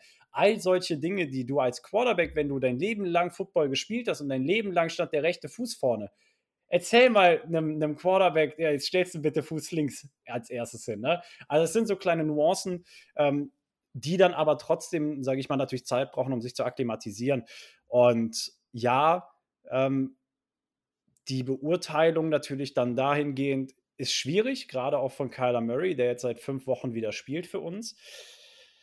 Aber natürlich hast du schon so eine gewisse Erwart Erwartungshaltung. Ne? Also du willst schon sehen, dass er auch sich Spiel für Spiel eher in diesem Scheme wiederfindet, dass er nicht immer dieselben Fehler macht. Wir hatten zum Beispiel am Anfang gesehen, da waren noch so ein paar Operational-Dinger ja. drin. Keiner hatte einen False Start. Wann hat ein Quarterback einen False Start? Ne? Ähm, solch, solche Geschichten halt einfach. Ähm, und da kannst du aber zumindest nur Positives an ihm lassen, dass er sich Woche für Woche weiterentwickelt in dem neuen Scheme. Und ähm, die Meinungen sind natürlich immer noch zwiegespalten, aber am Ende sind es Meinungen. Wenn Meinungen nicht zwiegespalten wären, hätten wir keinen Diskurs. Die einen sagen, äh, Kyler Murray bleibt definitiv der, Zug, äh, der Quarterback bei uns auch nächstes Jahr. Die anderen sagen wahrscheinlich auch aus ähm, ja, persönlichem Interesse heraus, dass sie wollten, dass Kyler gecuttet wird. Ähm, nichtsdestotrotz obliegt die Entscheidung natürlich am Ende dem Staff. Und ähm, die haben letztens erst wieder kundgegeben, dass Kyler der Franchise-Quarterback der Zukunft okay. ist. Also von daher, ähm, ja. Ja, ich meine, ähm, wenn man einfach nur blank auf den Boxscore guckt, hat er in, hat er in den fünf Spielen äh, eine, eigentlich eine ordentliche Pace. Ja? Wenn man das vergleicht zu den acht Spielen von Josh Dobbs und ähm, wenn man nur, wenn man jetzt rein über die Yards ne, redet, äh, mit 1500 in acht Spielen für, für äh, Dobbs und 1000 Yards für Kyler Murray, eine ähnliche Completion Percentage, dann ist das schon mhm. okay, glaube ich, für, für einen Quarterback, der lange, lange, der so lange nicht gespielt hat, in einem ganz neuen System, hat er eigentlich eine gute Pace, auch was Touchdown. Ich meine, ob jetzt Touchdown Interception sich am Ende ausgleicht, ist, glaube ich, für, für so eine Saison meines Erachtens vollkommen in Ordnung. Und ähm, man muss dazu auch erwähnen, hat ja nicht sehr viele Hilfe, also sehr viel Hilfe, was die Passcatcher angeht. Ich glaube, Jerry McBride ist so ein, ein, kleiner Lichtblick, den ihr da habt. Ansonsten, ich meine, mhm. mit Namen wie äh, Emari DiMarco. DiMarcado, ja. DiMarcado, danke.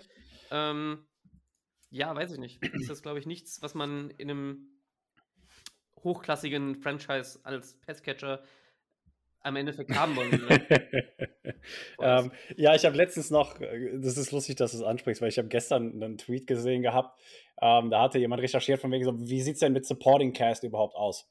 Also wir haben, ich will nicht sagen, eine Emphasis auf die O-Line gelegt, aber auch die ist so ein bisschen Patchwork. Ähm, Nichtsdestotrotz, jetzt mal von der O-Line weg, äh, wurde quasi gegenübergestellt, womit muss Kyler Murray arbeiten und womit zum Beispiel Brock Purdy derzeit. Ja, einfach nur, weil das Matchup war ja auch relevant jetzt letzten Sonntag. Wir haben gegen Klar. die Niners gespielt. Ähm, Kyler Murray spielt gerade mit drei Pro Bowlern zusammen. Das war's. Mhm. Ähm, dazu zählen James Conner. Ich, ich weiß nicht, ob er selbst mit reingezählt worden ist. Ähm, also er, ich weiß nicht, Hollywood Brown hat er jemals einen Pro Bowl gemacht, ich meine nicht. Ähm, ja, DJ Humphreys natürlich. Ja. Ja, guck, den dritten kriege ich gerade schon gar nicht auf die Reihe. So sieht es nämlich bei uns momentan aus. Ähm, und dann wurde Brock Purdy gegenübergestellt und bei Brock Purdy sind es halt 24 Pro Bowler, fünfmal First Team All, Pro, äh, All Pros und ähm, dann noch ähm, ich, sieben, sieben Second Team All Pros. Ne? Also ja. das einfach gegenübergestellt. Ähm, liegt natürlich aber auch daran, dass wir uns letzte Saison von Hopkins getrennt haben und so weiter und so fort, was natürlich auch Teil des ähm, ja, der Transition einfach ist, in der wir uns gerade befinden. Ähm, ja, aber nichtsdestotrotz, ähm, das ist ein Problem, sage ich mal, das auch identifiziert worden ist, gerade von unseren Passcatchern. Ähm, weiß nicht, ob du das gesehen hast, in dem Spiel gegen die 49ers. Wir hatten 20 Yards durch unsere Wide Receiver bekommen. 20, ja. 20, ja. Davor in dem Spiel gegen Pittsburgh sah es auch nicht besser aus. Und äh, gerade aus dem Wide Receiver Raum haben wir viel zu wenig Produktion. Du hast es aber richtig angesprochen. Trey McBride ist so ein kleiner Lichtblick. Ähm, der, sage ich mal, auch tatsächlich, ähm, was, was sonst eigentlich nicht so üblich ist, auch sehr viel National Coverage bekommt derzeit, einfach weil er auffällt, weil er wirklich Spiel für Spiel abreißt, hatte jetzt sein zweites 100-Yard-Spiel diese Saison. Und man muss bei Trey McBride berücksichtigen, dass er noch nicht mal am Anfang der Saison gespielt hat, also zumindest den Großteil der Snaps, einfach weil Zach Ertz noch bei uns gewesen ist. Zach Ertz hat ja auch im Laufe der Saison bei uns, sage ich mal, äh, das Team verlassen. Und Trey McBride sieht eigentlich de facto erst seit Woche sieben oder acht wenn man so möchte, ähm, ja, mit dem Großteil der Snaps. Und seit Woche 8 hat Trey McBride 51 Receptions für 542 Yards und zwei Touchdowns. Er ist halt schon stark. Und vor allem für einen Rookie-Talent, was so eine der Positionen ist mit, mit Corner und, und Quarterback, die halt einfach so ein bisschen Zeit brauchen, um anzukommen, wirklich in der NFL. Weil der einfach so viel mehr, mehr Responsibilities auf einen zukommen, was Blocking und Passing angeht. Und ist das schon stark. Ja? Also da haben sich Trey McBride ja. und auch Dalton Kincaid sehr, sehr stark durchgesetzt, was man so selten kennt in der Rookie-Season von einem Thailand. Jetzt musst du sagen, Trey McBride ist tatsächlich kein Rookie, um dich da zu ah, korrigieren. Sorry. Ja. Ähm, Trey McBride ist in seinem zweiten Jahr. Jahr, der war letztes Jahr unser Second-Round-Pick. Aber kein Wunder, also ich meine, da war auch noch Zach Ertz mit im Raum und das war mit Cliff Kingsbury und bevor du da mehrere Titans einsetzt, äh, scheint die Sonne nachts. Ne? Also das ist, ja, okay. äh, hat es damals nicht gegeben. Und das ist natürlich jetzt auch mit Drew Petzing in dem Scheme, das wir eben schon angesprochen haben, wo du mit mehreren Titans arbeitest, ähm, eine ganz andere Kiste gewesen. Und jetzt mit Zach Ertz, wo du gesagt hast, komm hier, Trey McBride schafft diesen Sprung, sage ich mal, auch jetzt Richtung Titan 1, dass er 100% der Snaps kriegt jedes Spiel. Ähm, das ist halt, sage ich mal, ja, einfach natürlich auch schön zu sehen, dass er dann die Chancen nutzt, die er bekommt. Er fängt wirklich alles, was in seine Richtung geworfen wird. Ähm, was nicht gefangen worden ist, sind Interceptions tatsächlich. Ähm, also wenn er getargetet wurde und die Bälle sind nicht gefangen worden, dann, dann sind es meistens oder in mehreren Fällen jetzt Interceptions gewesen. Ähm, aber ansonsten, der hat eine, eine Catch, der hat eine, der hat eine Catch-Percentage von, von über 80 Prozent. Also wenn das Ding in seine Richtung fliegt, holt er das Ding runter. Das ist Wahnsinn. Ähm, und ja, das war halt auch so ein Thema, du hast es gerade angesprochen, diese Entwicklung bei Titans, die braucht ja immer so ein Stück. Und Trey McBride war halt bei der, äh, bei der CSU hier, Colorado State University mhm. damals, hat ja auch den, den, den, den, den Award gewonnen, wie heißt er noch gleich? Mackey Award für den besten Titan der, der, der Nation. Ähm, weil er halt auch einen wirklich sehr, sehr, sage ich mal, große Expertise als Pass-Catching-Titan gehabt hat. Und das war so ein Manko, an dem man letztes Jahr noch gearbeitet hatte, weil gerade im Laufspiel mit dem Blocking hatte man ein Riesenproblem mit Trey McBride. Aber wenn du dann mit, mit veteranen Titans zusammenarbeitest, wie Zach Ertz oder halt auch Josh Swain bei uns, ähm, die sich, sage ich mal, jetzt Zach Ertz vielleicht weniger als Josh Swain, aber die schon A, länger in der NFL sind und dann auch B, wissen, woraus ankommt als Titan und dass du halt eben versitär sein musst und dir auch sagen können, hey, beim Blocking musst du darauf achten und wenn du das so und so machst, dann, dann ist das besser. Das siehst du halt einfach. Und das ist schön zu sehen, dass bei Trey McBride diese Entwicklung sehr früh fruchtet. Ja, also dann habt ihr zumindest da an der Seite schon mal einen Lichtblick und könnt da froh in die Zukunft gucken, was kommt, je nachdem, ja. ob jetzt mit Kyler Murray oder nicht, aber zumindest ein Building-Block, glaube ich, mit dem man dann gut arbeiten kann. Gehen wir kurz zum Head Coaching nochmal, bevor wir in das Spiel gehen. Jonathan mhm. Gannon, er ist ja, also war jetzt für außerhalb der Cardinals Facility, glaube ich, nicht so positiv auf, also er ist nicht positiv aufgefallen, aber eher, naja, schwu, schwu, schwu, ähm, äh, gut aufgefallen in, in der Hinsicht. Ähm, wie gefällt er euch denn so bisher? Also, also ja, ich, ich finde das, das ist, ich finde dafür sind diese Podcast-Crossover immer total geil. Einfach weil du siehst, so, wie ist die Perception eigentlich, wie ist die Wahrnehmung von euch. Ähm, und es ist halt so lustig, weil wenn man, wenn man sich, wie ich jetzt jeden Tag mit, dem, mit, mit den Cardinals beschäftigt, dann, dann weißt du halt, da steckt so viel mehr hinter. Aber wenn ich mich jetzt jeden Tag mit den Bears beschäftigen würde und ich würde nur diesen Clip mit Ronda Moore sehen, wo er da Schuh, Schuh, Schuh, ähm, ähm, Explosives oder was sagt er da noch, ne?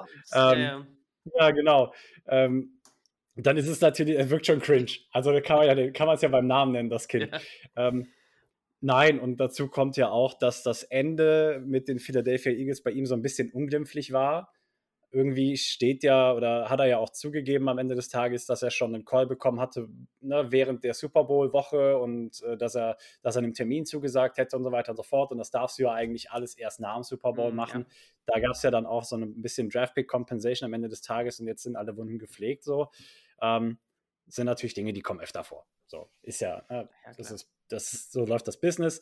Ähm, also von daher, das stand ja alles, sage ich mal, so ein bisschen, so ein paar Punkte, wie du sagst, standen so unter einem bösen Stern. Aber alles in allem ist ähm, Jonathan Gannon für uns bisher eine reine Bereicherung gewesen, muss man sagen. Ähm, also zumindest auch für die Spieler am Ende des Tages. Was Monty Ossenford, und da muss man Monty Ossenford auch mit dazu nehmen, also unseren General Manager, ähm, und Jonathan Gannon aber auch beide mitgebracht haben, ist so ein Gefühl für Verantwortungsbewusstsein. Ähm, einfach, äh, im Englisch tauft sich Accountability ähm, dass, dass du halt einfach dieses Verantwortungsbewusstsein lebst tatsächlich und auch als Spieler dann zum Beispiel, ne, dann sagst du, yo, my bad. Und die stehen aber, sag ich mal, mal an vorderster Front. Ne? Also, ja. das ist ja das, was, was, was Spieler auch sehen wollen, wenn du jemanden hast, der in erster Linie auch die Schuld oder die Fehler bei sich sucht und jetzt nicht irgendwie Spieler öffentlich unter den Bus wirft. Ja, Kenny Pick, äh, George Pickens zum Beispiel oder sonst irgendwas. Das ist ja, sag ich mal, etwas, ähm, das ist eine Qualität einfach, die, die so ein Coaching-Staff mitbringen muss. Und das hat bei uns zum Beispiel auch unter Cliff Kingsbury komplett gefehlt. Da, da wurden links und rechts Leute unter den Bus geworfen und es wurde immer von wir, wir, wir gesprochen, aber nicht von, ähm, das muss, das muss ich besser machen zum Beispiel oder sowas. Ne? Also da wird einfach dieses Bewusstsein verstärkt dafür, dass, dass man aber auch diese Kultur schafft, äh, sich selbst, sage ich mal, oder sich gegenseitig ähm, in die Pflicht zu nehmen, da, sage ich mal, ne? das Ganze auch so zu leben. Und wenn man den Fehler macht, dass man den dann auch ausbügelt. Ähm, dass zugleich aber natürlich auch Fehler erlaubt sind. Ja, so. ja. Also von daher, so dieser reine Kulturaspekt, den er mitgebracht hat, das ist schon mal eine Riesenbereicherung. Und dann lassen er und äh, Drew Petzing, unser neuer Offensive Coordinator, den wir eben schon mal angesprochen hatten, und auch Nick Rallis, unser neuer Defensive Coordinator, der zuvor Linebackers Coach auch bei den Eagles gewesen ist, den hat er quasi mitgebracht.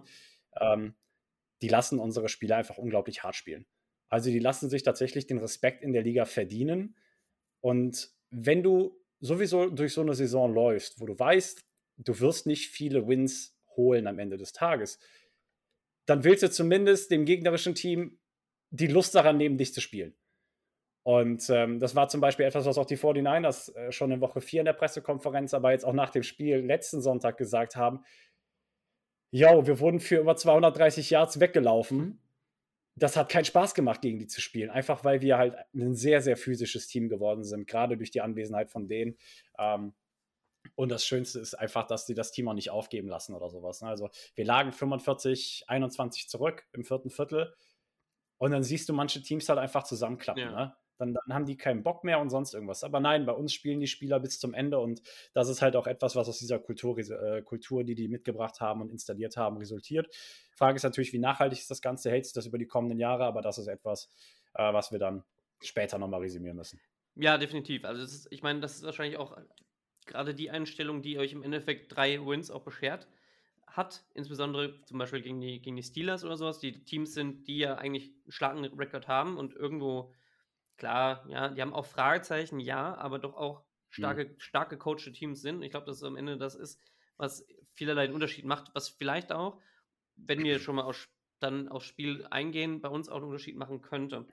Ähm, mhm. Weil im Coaching, also Accountability, das ist tatsächlich was, wonach wir jetzt schon das ganze Jahr irgendwo gesucht haben, was jetzt letzte Woche, ja. nach dem Letz letzten Spiel, nach dem Spiel letzte Woche, das erste Mal irgendwie vorkam, dass mal zugegeben wurde, ja, das war vielleicht ein falscher Call. Gab es bisher diese mhm. Saison nicht so. Und ähm, ich glaube, dass das ganz, ganz wichtig ist, einfach für ein Team. Auch vor allem, ich denke, es, es hält sich, wenn du dem Team zeigen kannst, okay, das resultiert dann auch in Wins. Und das kommt dann hoffentlich für euch nächste Saison.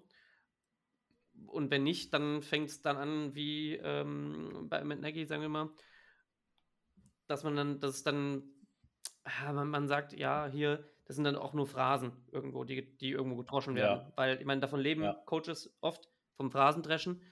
Ähm, nur ob es dann auch was dahinter steckt oder nicht, das zeigt sich dann halt immer so im zweiten, dritten Jahr. Und dann müssen wir mal schauen dann ist das doch, glaube ich, eine ganz gute Überleitung, um jetzt zum Spiel zu kommen. Wir gucken uns jetzt so ein bisschen an, was sind so eure Stärken und Schwächen im ähm, direkten Vergleich mit den Bears jetzt, wenn wir Offense Defense so ein bisschen vergleichen. Mhm. Ähm, magst du direkt mit eurer Offense anfangen? Gerne.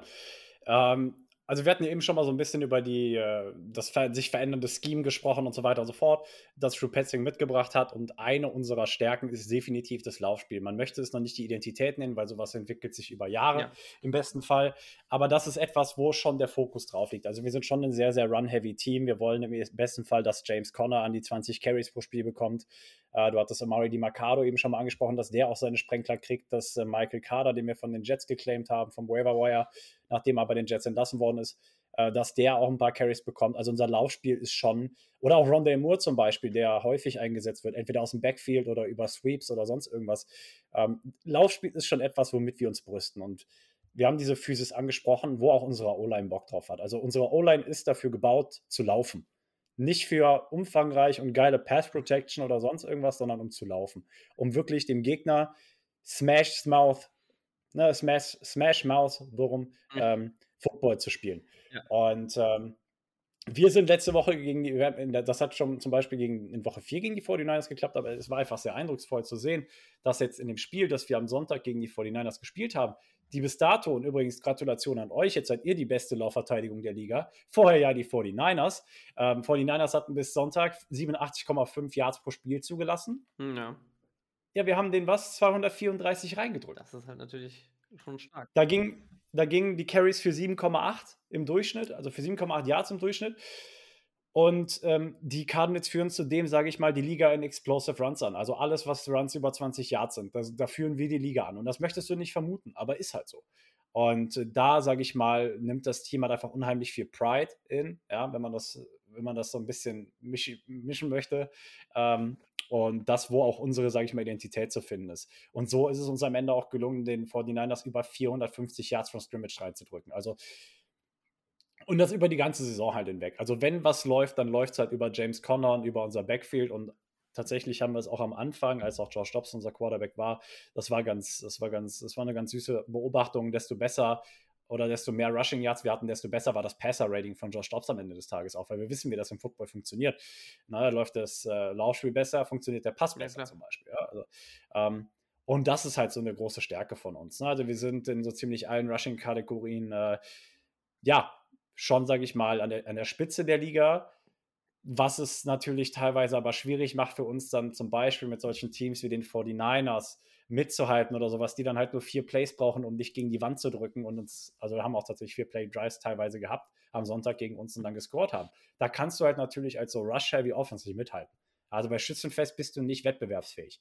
Und ähm, das ist so ein, das ist so eine Schwachstelle, sage ich mal natürlich, dass äh, wenn wir nicht die Zeit bekommen, den Lauf zu etablieren, oder der Lauf auch einfach nicht läuft. Gibt also das ist auch noch so eine Beobachtung. Du hast teilweise, siehst du Cardinals, die drücken dann Pittsburgh in den 49ers über, über 100 Yards durch James Conner rein oder halt über 230 als Sammelsorium. Und dann hast du Wochen, da schaffst du es nicht. Mhm. Ähm, da, da, ist dann die Frage, ne, welche Cardinals siehst du an dem Wochenende? Welche Cardinals siehst du an dem Tag? Jetzt haben wir zweimal in Folge die Cardinals gesehen, die die Line of Scrimmage dominieren. Welche Cardinals sehen wir dann gegen die Chicago Bears? Also das ist so eine Frage auf jeden Fall, die sich da für mich stellt. Und das ist, glaube ich, auch die Hauptfrage, wenn wir auf der anderen Seite auf uns, auf die Bears-Defense schauen. Die Hörer da draußen werden es wissen, gegen den Run sind wir sehr, sehr stark jetzt geworden diese Saison. Wir haben mhm. schwach angefangen gegen Aaron Jones zum Beispiel und bei den Packers. Und auch die Chiefs haben uns gut eingeschenkt. Nur dann sind wir über die Saison immer stärker geworden. Du hast schon gesagt, wir sind jetzt die ähm, zumindest an Yards gemessen, die äh, Number One Ranked Defense in der NFL. Und wir haben halt auch schon starke Rushing-Leader ähm, oder starke Running Backs sehr, sehr niedrig gehalten und auch starke Running Teams sehr niedrig gehalten. Da ist jetzt die Frage, glaube ich, wie tretet ihr auf jetzt am, am Sonntag, am kommenden Sonntag? Wie tritt, ja. tritt die Defense auf und wie heiß ist sie dann da drauf? Ich glaube, es hilft, also wenn ihr, ihr schafft, das Running Game zu etablieren, dann ähm, ja, wird es, glaube ich, für die, für die Bears schwierig, da auch im Endeffekt mitzuhalten. Gucken uns vielleicht die andere Seite nochmal an.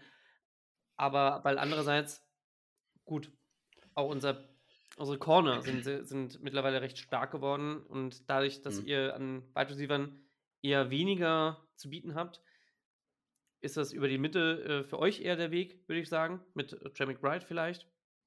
Ähm, aber da gab es mit Rayman Edmonds auch einige Deceptions in den letzten Wochen und auch Big Sixes ja. letzte Woche.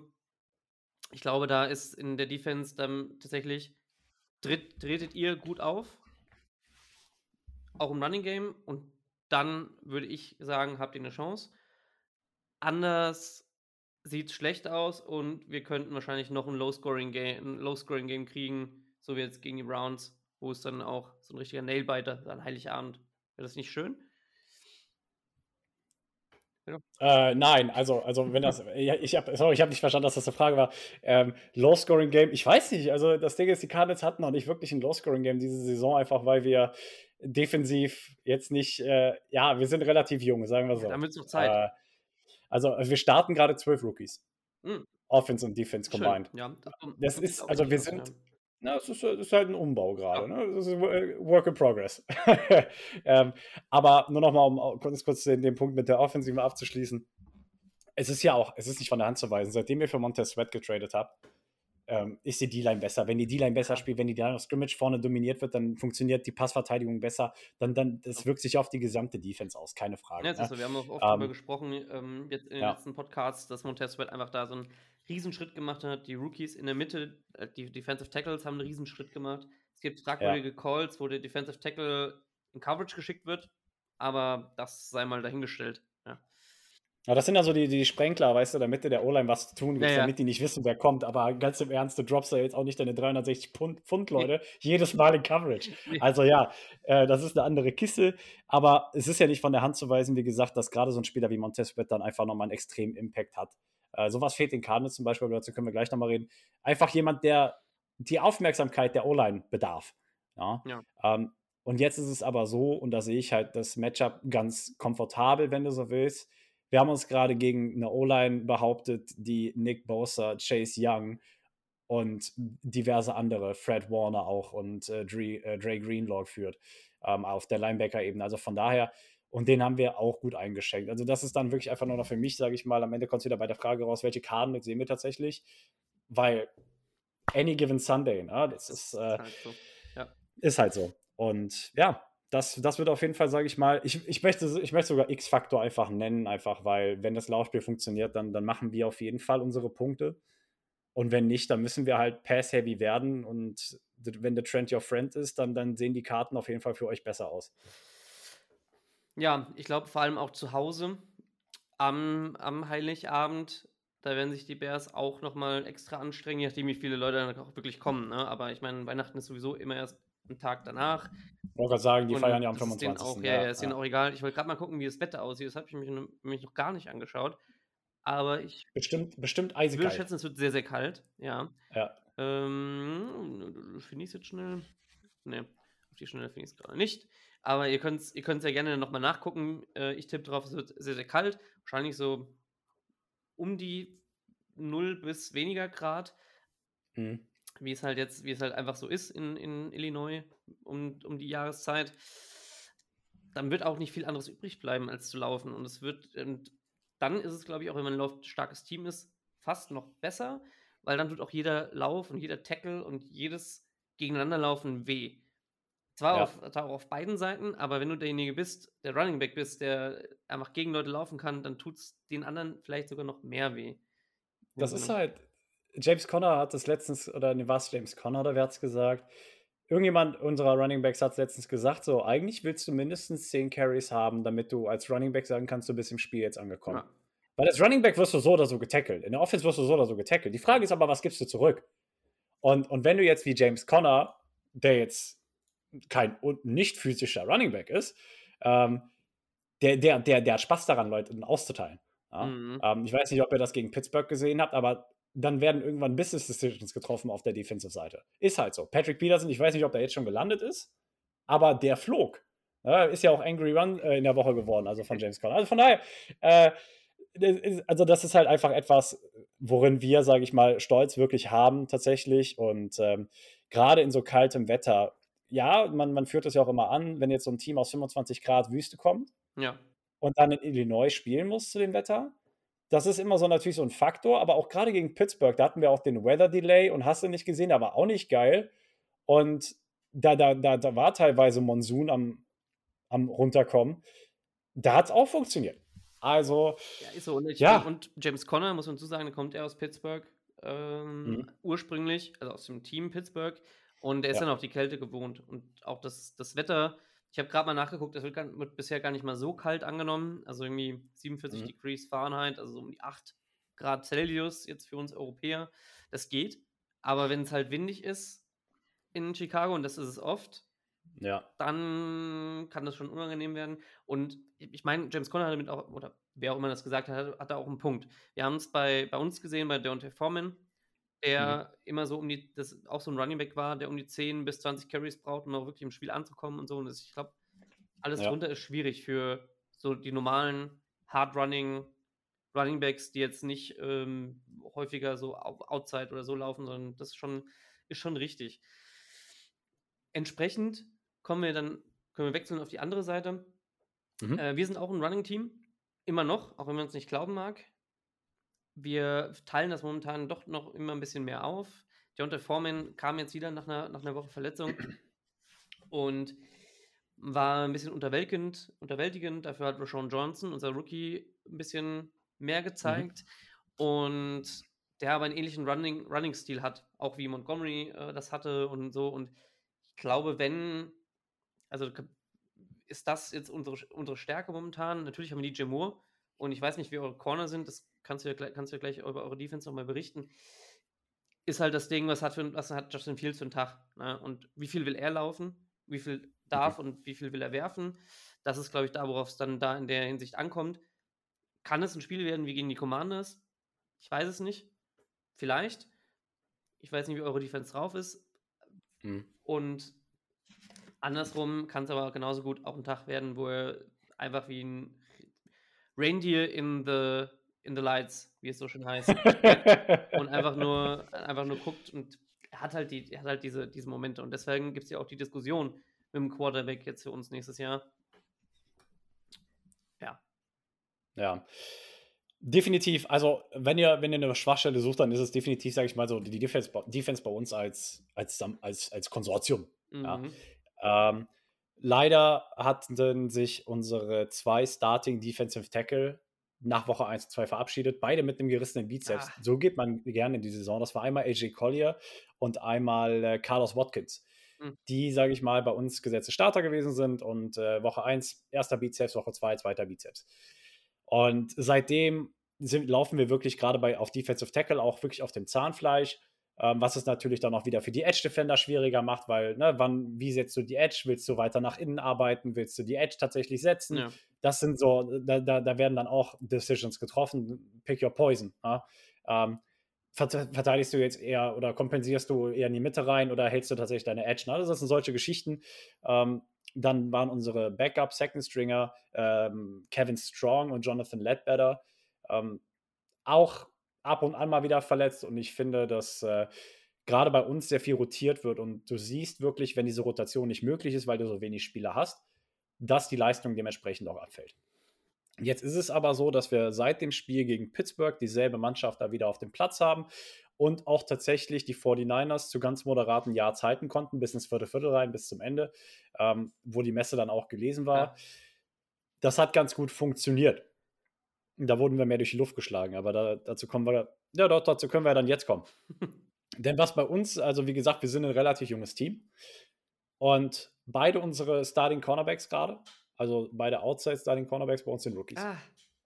Ja, ja. okay. Du hast äh, Keetrell Clark, den äh, diesjährigen Sixth-Round-Pick mhm. auf der einen Seite und du hast Starling Thomas, the Fifth, undrafted.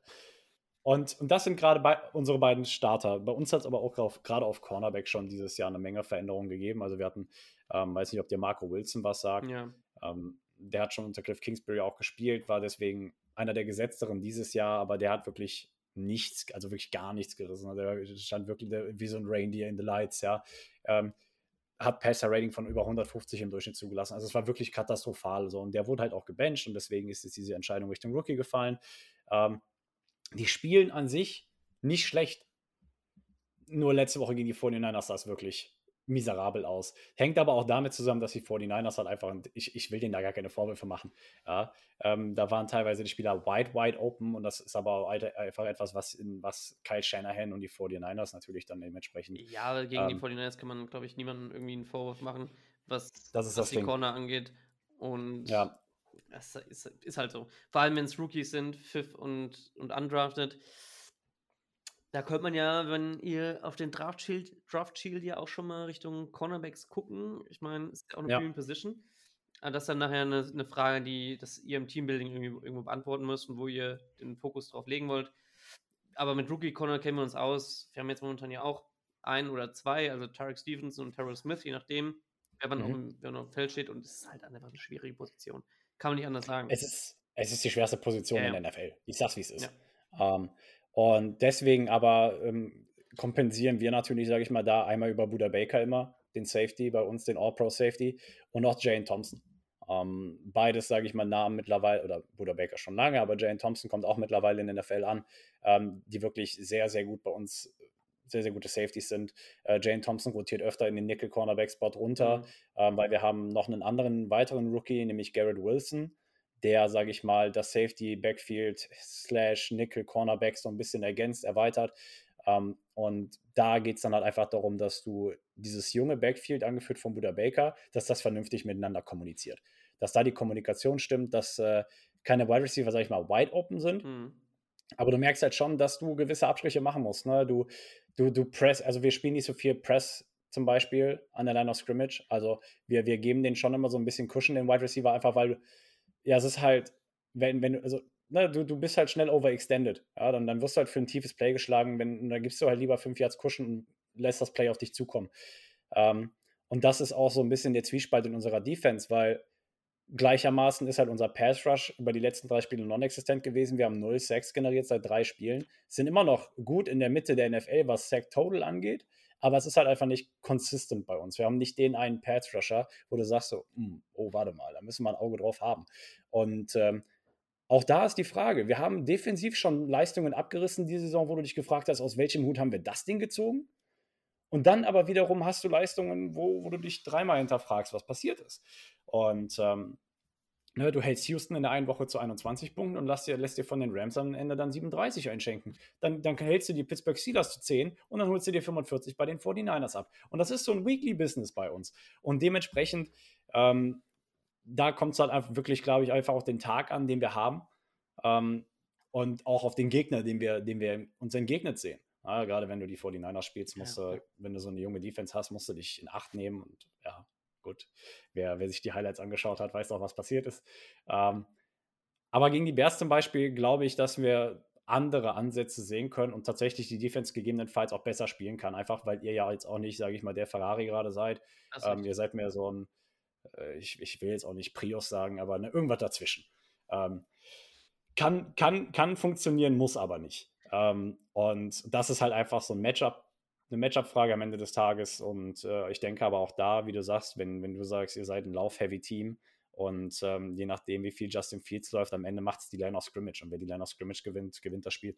Definitiv. Ich meine, da, bevor wir jetzt, du hast nämlich ja schon eine gute Überleitung gebracht, mit den, es kommt auf die Matchups an, ja, zu, den, zu mhm. unseren persönlichen Matchup, Matchups kommen in der Hinsicht ist es ja tatsächlich so, unser Starting Guard hat sich hat eine Concussion, also Tevin Jenkins ah, hat eine Concussion ja. sich eingefangen im letzten Spiel, was sehr, sehr schade ist, weil er war meiner Meinung nach auf dem Weg, äh, zumindest Second Team All-Pro äh, werden zu können als Guard und wenn er healthy bleibt und zumindest seinen ersten Pro Bowl zu gehen.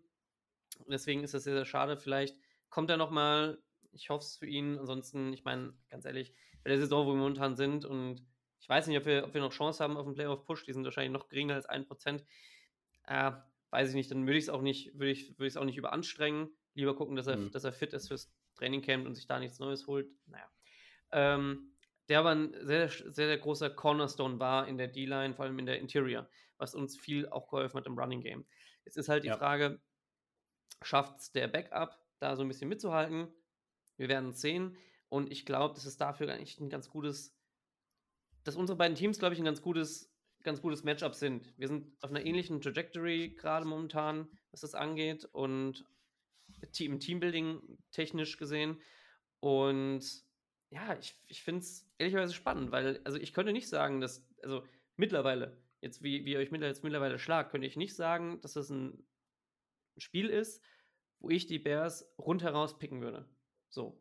Ja. Ähm, ja. Weil es einfach so oder so ausgehen kann. Weil ihr habt gegen die Steelers überragend gespielt, gegen die Niners okay, ähm, von mir aus, ja. Und das ist halt, ja, das, das, das, ich glaube, das braucht man nicht erwähnen. Das ist halt einfach, ja. da wird halt durchgerauscht, ja.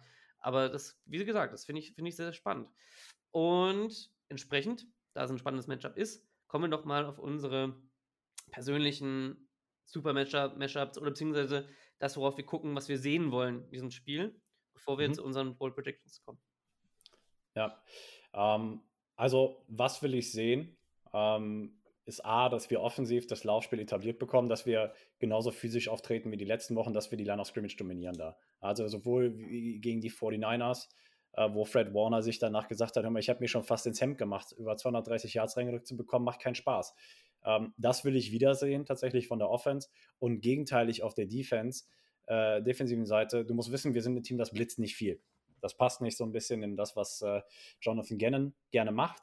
Ja, das haben die auch damals bei den Eagles nicht gemacht im Super Bowl Run äh, und auch Nick Rallis dementsprechend nicht. Und ähm, was wir damals in dem Matchup gegen die Ravens gemacht haben in Woche 8, ähm, wo wir Lamar Jackson gespielt haben, haben wir teilweise wirklich, wir haben, wir haben nicht einmal geblitzt, einfach weil, weil Spieler wie Lamar Jackson das knallhart ausnutzen. Ja, überhaupt Rushing Quarterbacks haben es gegebenenfalls leicht, ne, dann hast du da eine Lane und bist raus. Ähm, und was wir gegen Lamar Jackson zum Beispiel gemacht haben, war, wir haben wirklich acht Spieler gedroppt, nur drei rushen lassen. Und das haben wir total häufig gesehen und das hat funktioniert. Ähm, wir waren bis zuletzt, bis, bis zur Mitte des vierten Viertels waren wir in Spiel und die Ravens hatten was, 17 Punkte oder so. Mhm. Ähm, und wir 14. Also das war richtig, das war ein knappes Spiel. Am Ende ist es 31, 24 ausgegangen, aber das lag auch nur daran, dass das Ding auf einmal explodiert ist. Ähm, das heißt, defensiv möchte ich einfach sehen, dass du Justin Fields containst und ja, meinetwegen dann halt auch mit so einem 8-Drop, sage ich mal, arbeitest, dass du Justin Fields einfach dich schlagen lässt. Das will ich sehen. Weil ich glaube nicht daran, dass Justin Fields dazu in der Lage ist, Teams zu schlagen, tatsächlich. Ich glaube nicht, dass man aufgrund von Justin Fields gewinnen kann, ähm, sondern vielleicht sogar in spite of Justin Fields, äh, wenn man so möchte. Ähm, und, und deswegen ähm, möchte ich einfach Justin Fields vor die am größtmögliche Herausforderung stellen und dann dementsprechend auch einfach den Pass am Ende reduzieren. Kein Blitz schicken, einfach nur acht droppen. Natürlich nicht immer, darauf kommt es an, die Balance zu finden, aber stell Justin Fields defensiv vor eine Herausforderung, dass, dass er ihn, sage ich mal, Entscheidungen treffen lässt. Okay. Ich glaube, das ist, das ist glaub, genau das ist, was vielleicht für uns Bears-Fans oder die meisten Bears-Fans, das ist, was wir sehen wollen und auch mhm. sehen müssen Justin Fields, also wir wollen gewinnen wegen Justin Fields. Das hat gegen die ähm, 49ers hat das gut funktioniert, äh, 49ers sage ich schon. Gegen die Commanders hat das gut funktioniert, gegen die Broncos hätte es fast funktioniert, da haben wir aber auch aus allem, also aus allem verloren. Auch mhm. wegen, auch Teil Justin Fields. Und ich glaube, das ist das, was wir sehen wollen, was, was unser persönliches Augenmerk ist, was wir auch sehen müssen noch. Weil wir kriegen höchstwahrscheinlich den First Overall Pick wieder. Ähm, und die Entscheidung steht halt. Und ich glaube, je nachdem, in welche Richtung unser GM da getroffen, da dann bewegt wird, ob das ja. sich jetzt schon entschieden hat oder ob es jetzt noch einen Unterschied macht, wie er, wie er Teams schlägt, das bleibt dann noch abzuwarten. Wo ich dann, was ich gerne noch sehen würde, ist unsere D-Line gegen Kyler Murray und mhm. wie man versuchen kann, ihn da so ein bisschen in Schwitzen zu kriegen, ob man das, ob man das hinkriegen kann. Und ich, also ich weiß nicht, ob er noch so elusive ist, wie er, wie er es jetzt in der letzten Saison war, weil ich glaube, Verletzungen schwingt ja immer noch, wahrscheinlich immer noch ein bisschen nach.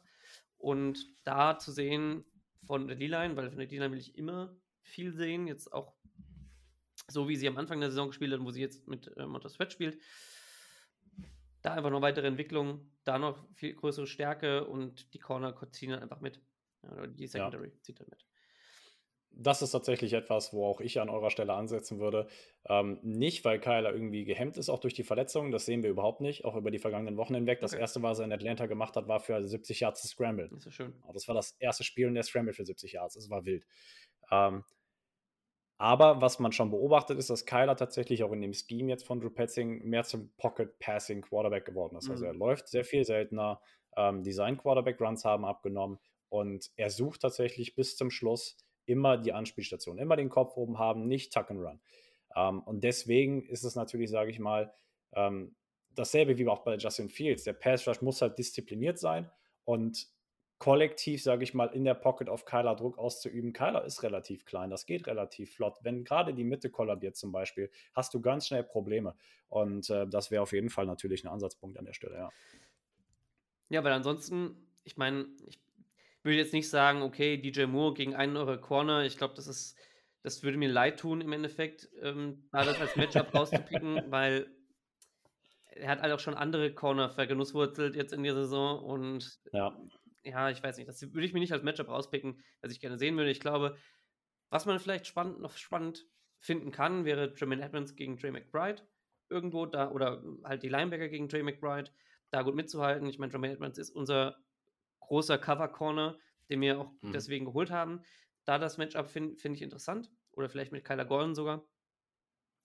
Aber sonst ist es, ist es wirklich, ich glaube, tatsächlich auf beiden Seiten mit den D-Line und Quarterbacks, ähm, wie, spiel, wie, wie werden die gespielt auf beiden Seiten. Und das sind so, glaube ich, die Hauptmatchups, die wir in diesem Spiel beobachten und sehen können. Vielleicht noch eure Running Backs gegen unsere D-Line, das wäre sicherlich noch ein interessantes Matchup. Ja, definitiv. Definitiv. Also wir müssen halt tatsächlich auch sagen, wir sind, ich, ich, ich will, ich klopfe direkt einmal auf Holz, weil ähm, wir sind tatsächlich relativ gesegnet, auch gerade was Verletzungskonsistenz äh, in, der, in der O-Line angeht. Wir, wir spielen seit acht Wochen in derselben Konstellation. Das ist gut. Das ist um, ähm, gut. Und das ist halt Gold wert. Ja. Ne? Also, dass wir da wirklich keine Ausfälle haben von links DJ Humphreys, dann haben wir, okay, Left Guard ist so ein bisschen gepeinigt, ähm, Aber da, auch da ist jetzt unser Starting aus Woche, äh, Starting Left Guard aus Woche 1, Elijah Wilkinson wieder zurückgekommen, hat jetzt gegen die 49ers noch keine Snaps gesehen, aber braucht dann natürlich immer ein bisschen Zeit. Dann hast du Hjalte Froholt als Center bei uns. Den haben wir auch von den Browns tatsächlich geholt. Ähm, und Right Guard, Will Hernandez, einfach Maschine. Der macht dich, äh, wenn du vor dem stehst, dunkel in der Gasse, dann drehst du halt auch direkt wieder um. und dann hast du noch unseren Rookie äh, Right Tackle Paris Johnson Jr., Ja, ähm, der unser First Round Pick gewesen ist. Und es ist halt einfach so viel wert, wenn du über so viele Wochen hinweg in derselben Konstellation spielen kannst. Deswegen sage ich, ich klopfe dreimal auf Holz, einfach weil wir echt viel Glück haben da. Ähm, ja, und ähm, das wird auf jeden Fall, es wird einfach ein spannendes Matchup, gerade die Bears, finde ich. Es wird, ich glaube, es wird ein spannendes Spiel. ich glaube ich es auch.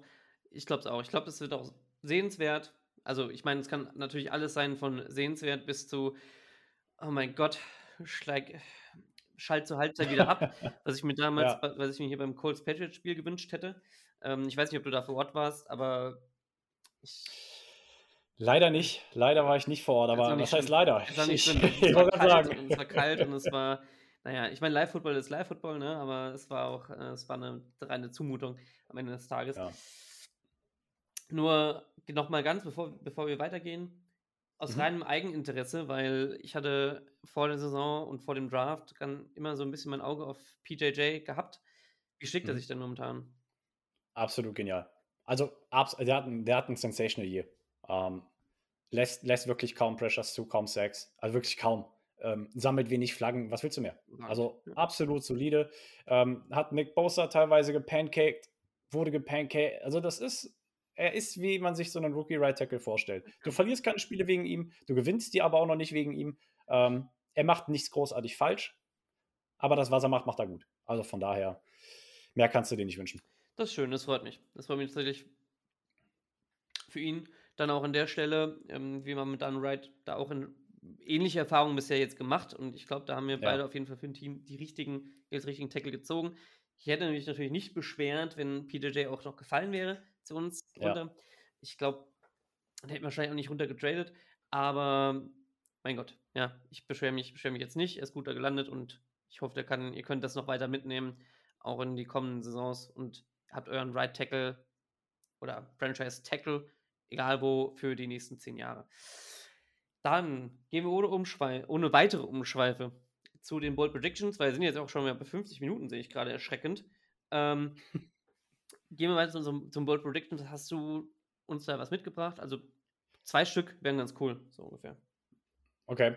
Ähm, Bold Predictions einfach im Sinne von, also darf auch gerne unrealistisch sein oder Bold, einfach, einfach reinhauen. einfach bold, Ja, okay. bold. Ähm, die Cardinals wiederholen die Leistung gegen die 49ers und rushen für über 200 Yards. Ähm, das wäre auf jeden Fall einer ähm, auf, auf der offensiven Seite. Und defensiv möchte ich mich so weit aus dem Fenster lehnen und sagen, dass wir, dass wir euch unter 150 Total Yards halten. Ja. Das ist wirklich bold. Finde ich stark. Ist gut. Ähm, bei mir, ich meine, auf der defensiven Seite, da habe ich bis jetzt die letzten Wochen immer gehabt, okay, die PBS machen mindestens drei Turnover. Das hat sich in den letzten drei Wochen jedes Mal bewahrheitet. Ähm, deswegen mache ich mal was ganz anderes. Ich, ich würde mal sagen, wir machen mindestens drei Sacks. Dann Okay. spielen, und das ist schon dafür, wie wir mit den, mit den Sacks bisher ähm, eher weniger aufgeräumt hatten. Jetzt in den letzten Spielen mehr, aber davor ganz, ganz schwach ist, glaube ich, bold genug. Mal gucken, was meine, was meine Kumpanen da noch sagen, aber ich, ich, ich sage mal so 3-6 defensiv und ich sage, wir gewinnen das Spiel durch Justin Fields und er macht ein Zero Interceptions, mindestens drei Touchdown-Game. Vielleicht macht er 200 Jahr, 250 Yards. Ich glaube, da, das ist schon bold. Tatsächlich für Justin momentan. Tatsächlich bold. Ja. ja, ist traurig, wenn das bold ist, ne? Ja, ja, ich meine, äh, Passing Yards, 250 Passing Yards, muss ich dazu sagen. Also Achso, ich dachte, du meinst nee, Total. nee, nee, okay, Total okay, Yards okay. ist es nicht bold. Also Total Yards, das, das schafft er auch mit dem Rushing mal oft, Ja. oft schon, aber den Leuten kommt es ja auch oft eher nur auf die Passing Yards an und ähm, was, für die, was für die meisten zählt. Finde ich ein bisschen schade, dass man, dass man das Rushing so ein bisschen rausnimmt, weil es schon ein eigenes Element ist. Aber es Ja. ist, wie es ist. Zu guter Letzt. Ich habe mal die, mir die Moneyline rausgesucht. Wir sind hier ähm, Bears Ferrets mit vier Punkten Ja. äh, im Spread und mit und insgesamt soll das Spiel over 44 Punkte haben, also over under 44 Punkte. Ja, ja. Wo würdest du das denn sehen? Also denkst du Favorite over und was wäre dann auch dein Tipp fürs Spiel? Ich würde es under nehmen. Ja, ja. Also, also Overall Score würde ich overnehmen, aber viereinhalb würde ich under nehmen. Ähm, weil ich glaube tatsächlich, dass die Cardinals gewinnen. Ähm, wir haben mit, seitdem Kyler spielt, haben wir wirklich A, das, das Gameplay nochmal eine, eine Schippe nach oben gesteckt, auch bei den Cardinals, auch wenn der Rekord das nicht vermuten lässt. Ähm, aber mit Kyler stehen wir seitdem 2 und 3. Steigt das, steigt das Spiel gegen die 49ers, äh, sind wir bei 2 und 2. Ähm, hat alles schon einen neuen Look bekommen. Ähm, von daher bin ich eigentlich, um ehrlich zu sein, recht optimistisch dafür, dass es auch am Sonntag klappen kann. Ich glaube sogar, dass wir, das, dass wir die Saison hinten raus gewinnen. Ähm, also alle drei Spiele jetzt noch. Aber das ist eine andere Kiste, darüber wollen wir jetzt nicht reden. Nee, nee, Ähm, ich meine, vielleicht ich würde vielleicht spricht auch der Romantiker aus Ja. mir. Ich weiß nicht. Ja, also, also mich würde es nicht stören, ne? Also wenn, wenn das wenn es im Endeffekt so ausgeht, dass wir alle Spiele gewinnen und wir alle, wir alle Spiele verlieren, ich meine, ich, ich route nicht für, für Lose, Losses. Never. Aber, äh, Aber ich meine, das würde. Beschwerst dich auch nicht. Das, nee, nein, weil ich meine, das bringt uns näher zu, zu äh, Williams und Harrison Jr., aber das äh, werden, wir dann, werden wir dann sehen, wenn es soweit ist. Der, der Kohl wird ja, wie wird er bekanntlich, oder die Gans wird ja bekanntlich nach hinten fett. Ähm, Mhm. also du hast genau die Cards gewinnen und hast du auch einen, einen Tipp fürs Spiel? Ja. Ähm, boah, aber das ist eine schwierige Kiste. Ihr habt nur einmal über 30, nee, ihr habt mehrmals über 30 Punkte zugelassen. Nein, aber die Cardinals scoren nicht über 30. Das liegt nicht in unserer, das, das, das liegt uns nicht. Das, das wird nicht passieren. Ähm, dafür, da, da sind wir noch nicht weit genug für. Ähm, auch noch nicht explosiv genug für, muss man, muss man ganz nüchtern betrachten. Also ich glaube, das wird so eine ähm, 24 zu 20 Geschichte, wobei dann hätten wir 44 genau getroffen, machen wir 26 zu 22 äh, für die Cardinals. Das, das wäre jetzt mein Tipp, ja. Okay, sehr schön. Ähm, ja, ich denke, ich denke, wir machen, wir machen das. Ich glaube, wir bleiben in dem Spread, dass wir, dass wir die vier Punkte Unterschied haben. Ich würde genau die Punkte andersrum nehmen, dass die Bears gewinnen mit 26 und 22, beziehungsweise, ja, je Mhm. nachdem, 27, 28 ist halt, wie, wie die Punkte im Endeffekt ausgehen, ne? wie viel Touchdown und Field Goals.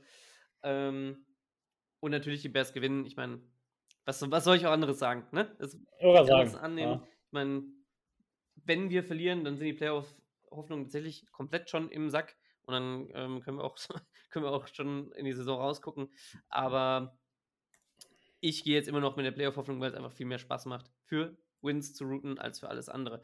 Ich ganz kurz als äh, PSA, ich habe die Fox Sports Prediction, Prediction mir rausgesucht. Also die gehen davon Ja. aus, over 44.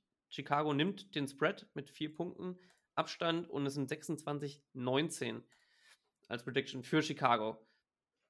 Wahrscheinlich mit dem Zuhause-Bonus, keine Ahnung. Ja. Aber ähm, ich finde, vier Punkte ist tatsächlich so ein ganz guter Spread, ein fairer Spread. Könnte wahrscheinlich noch ein bisschen näher kommen, wenn es jetzt zum Sonntag hingeht und man auch die Injury Reports hat. Und die finalen Injury Reports hat. Ja. Weil es, wie gesagt, also das Spiel kann, es kann so oder so ausgehen am Ende des Tages. Ja, sehe ich, sehe ich Das schon. denke ich auch. Sehe ich schon. Und heute ist ja erst Mittwoch, also von daher. Eben, die, ich glaube, morgen kommen, ja, morgen kommen die, die finalen Injury Reports meistens raus. Donnerstag, Donnerstag, Freitag. Ja, die finalen Injury, also Freitag, Game aber- Status hast du ja am Samstag. Genau. Game Status hast du am Samstag, ja. Ja, genau. Ähm, okay. Ja, Joshua, danke, dass Perfekt. du, dass du da warst. Ich glaube, wir haben soweit alles abgegrast.